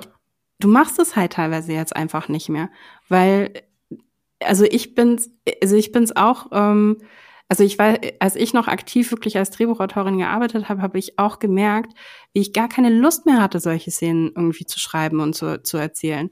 Weil das ist so durch. Das ist so da gewesen. Wir haben jahrzehntelang ähm, Dramaturgie so ähm, gelebt, dass wir immer gesagt haben, okay, das muss jetzt irgendwie auf die höchste Stufe und es müssen jetzt alles, alles muss raus und alles muss gesagt werden oder gefühlt werden oder ange, also un, unterschwellig irgendwie muss das alles in dieser Szene mitverhandelt werden. Ähm, und nee, vielleicht hat man einfach keine Lust mehr drauf, weil vielleicht ist aber auch das Leben fucking anstrengend genug und wir sind gerade in genug Krisen. Wir müssen nicht immer alles noch mitverhandeln. Wir müssen nicht immer alles noch ähm, nochmal irgendwie ähm, auf dem Präsentierteller irgendwie erklärt bekommen, warum das jetzt eine Aggression gegeneinander ist. Und gleichzeitig ist es, aber gleichzeitig ist es auch so, dass ähm, es ja ähm, dann dazu führt, dass wir dann genauer hingucken müssen, um es mitzubekommen. Ich finde aber auch, also e-, einmal das mit, ähm, dass glaube ich auch die Umgebungsgeschehnisse sowas wie verändern. Aber ich finde auch ganz oft ist es viel wirkungsvoller, wenn man eben so eine Mikroaggression zum Beispiel reinschreibt oder halt irgendeine andere Situation, die quasi am Rande passiert und nicht erklärt wird. Ich finde, das macht es manchmal schlimmer, weil man dann genau, man muss eben aufpassen, aber wenn man es dann mitkriegt, ist man so, okay, krass, die Person hat das jetzt einfach so gesagt, aber irgendwie sagt diese kleine Sache gerade richtig viel über den Charakter, über den Zustand aus, in der sich die Person da gerade befindet. Und dann schwingt das so als dunkler Schatten irgendwie über allen anderen Sachen mit, die die Person dann vielleicht danach sagt, die vielleicht dann viel netter sind oder so. Und das gibt dem dann auch noch mal so einen zusätzlichen, weiß ich nicht, ja, einfach so was Unangenehmes, was man rumträgt, das muss dann gar nicht so offen verhandelt werden mhm. für mich. Ja. So, dass es schlimm ist. Gut, dass du das mit der Herdplatte noch gesagt hast, Laura, aber eventuell ist das bei mir auch unterbewusst so einer der Gründe gewesen, warum ich zum Beispiel Blue Eye Samurai nur auf Platz zwei gewählt habe. Weil das ist, denke ich, wieder so eher die klassische Erzählungsweise. Du hast halt hier eine Figur, die tatsächlich von den, äh, von den Drehbuchautorinnen und Drehbuchautoren auf die sprichwörtliche Herdplatte gesetzt wurde und auf, ist, ist auf 10 oder auf 11 gedreht worden. Hm, es gibt hier übrigens auch noch einen Spoiler, den ich nicht äh, absichtlich nicht erwähnt habe oder erzählt habe. Und das ist auch ein Grund, warum die Figur noch mal mehr unter Strom steht, warum die noch mal, warum die Herdplatte noch heißer ist, als sie eigentlich ist. Äh, das ist natürlich trotzdem effektiv, also man bleibt halt dran. Äh, es ist spannend und es ist, macht Spaß, es zu gucken. Aber es ist halt ja, nichts Besonderes mehr oder es macht auch nicht mehr so viel emotional mit mir. Deswegen ist das wahrscheinlich einer der Gründe gewesen, warum ich Blue Eye Samurai ähm, nicht auf die Platz eins gesetzt habe. Hm. Ja. Spannend. Spannend. Ähm, weiß nicht, wie seht ihr das da draußen? Schreibt uns da gerne auch was dazu in den Kommentaren. Ansonsten würde ich sagen, war's das für diese Folge. Ich hoffe, es hat euch gefallen. Was war denn eure Lieblingsserie 2023? Schreibt uns das auch gerne in die Kommentare. Äh, ich habe ja vorhin eine Umfrage erwähnt, die findet ihr auf Spotify. Macht da gerne mit. Das freut uns immer sehr. Ansonsten freuen wir uns auf jeden Fall auf alle Filme und Serien, die dieses Jahr äh, herauskommen werden. Nächstes Mal geht es hier weiter mit dem neuesten Film von Matthew Vaughn, Argyle. Vielen Dank fürs Zuhören. Danke an euch, Lisa und Laura, an das Team im Hintergrund und natürlich an Vodafone. Bis zum nächsten Mal.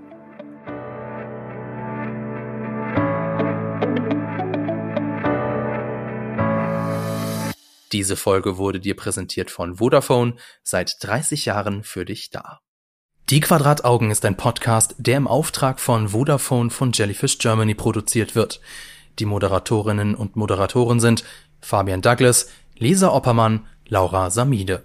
Regie Ron Harupa. Produktion Laura Samide.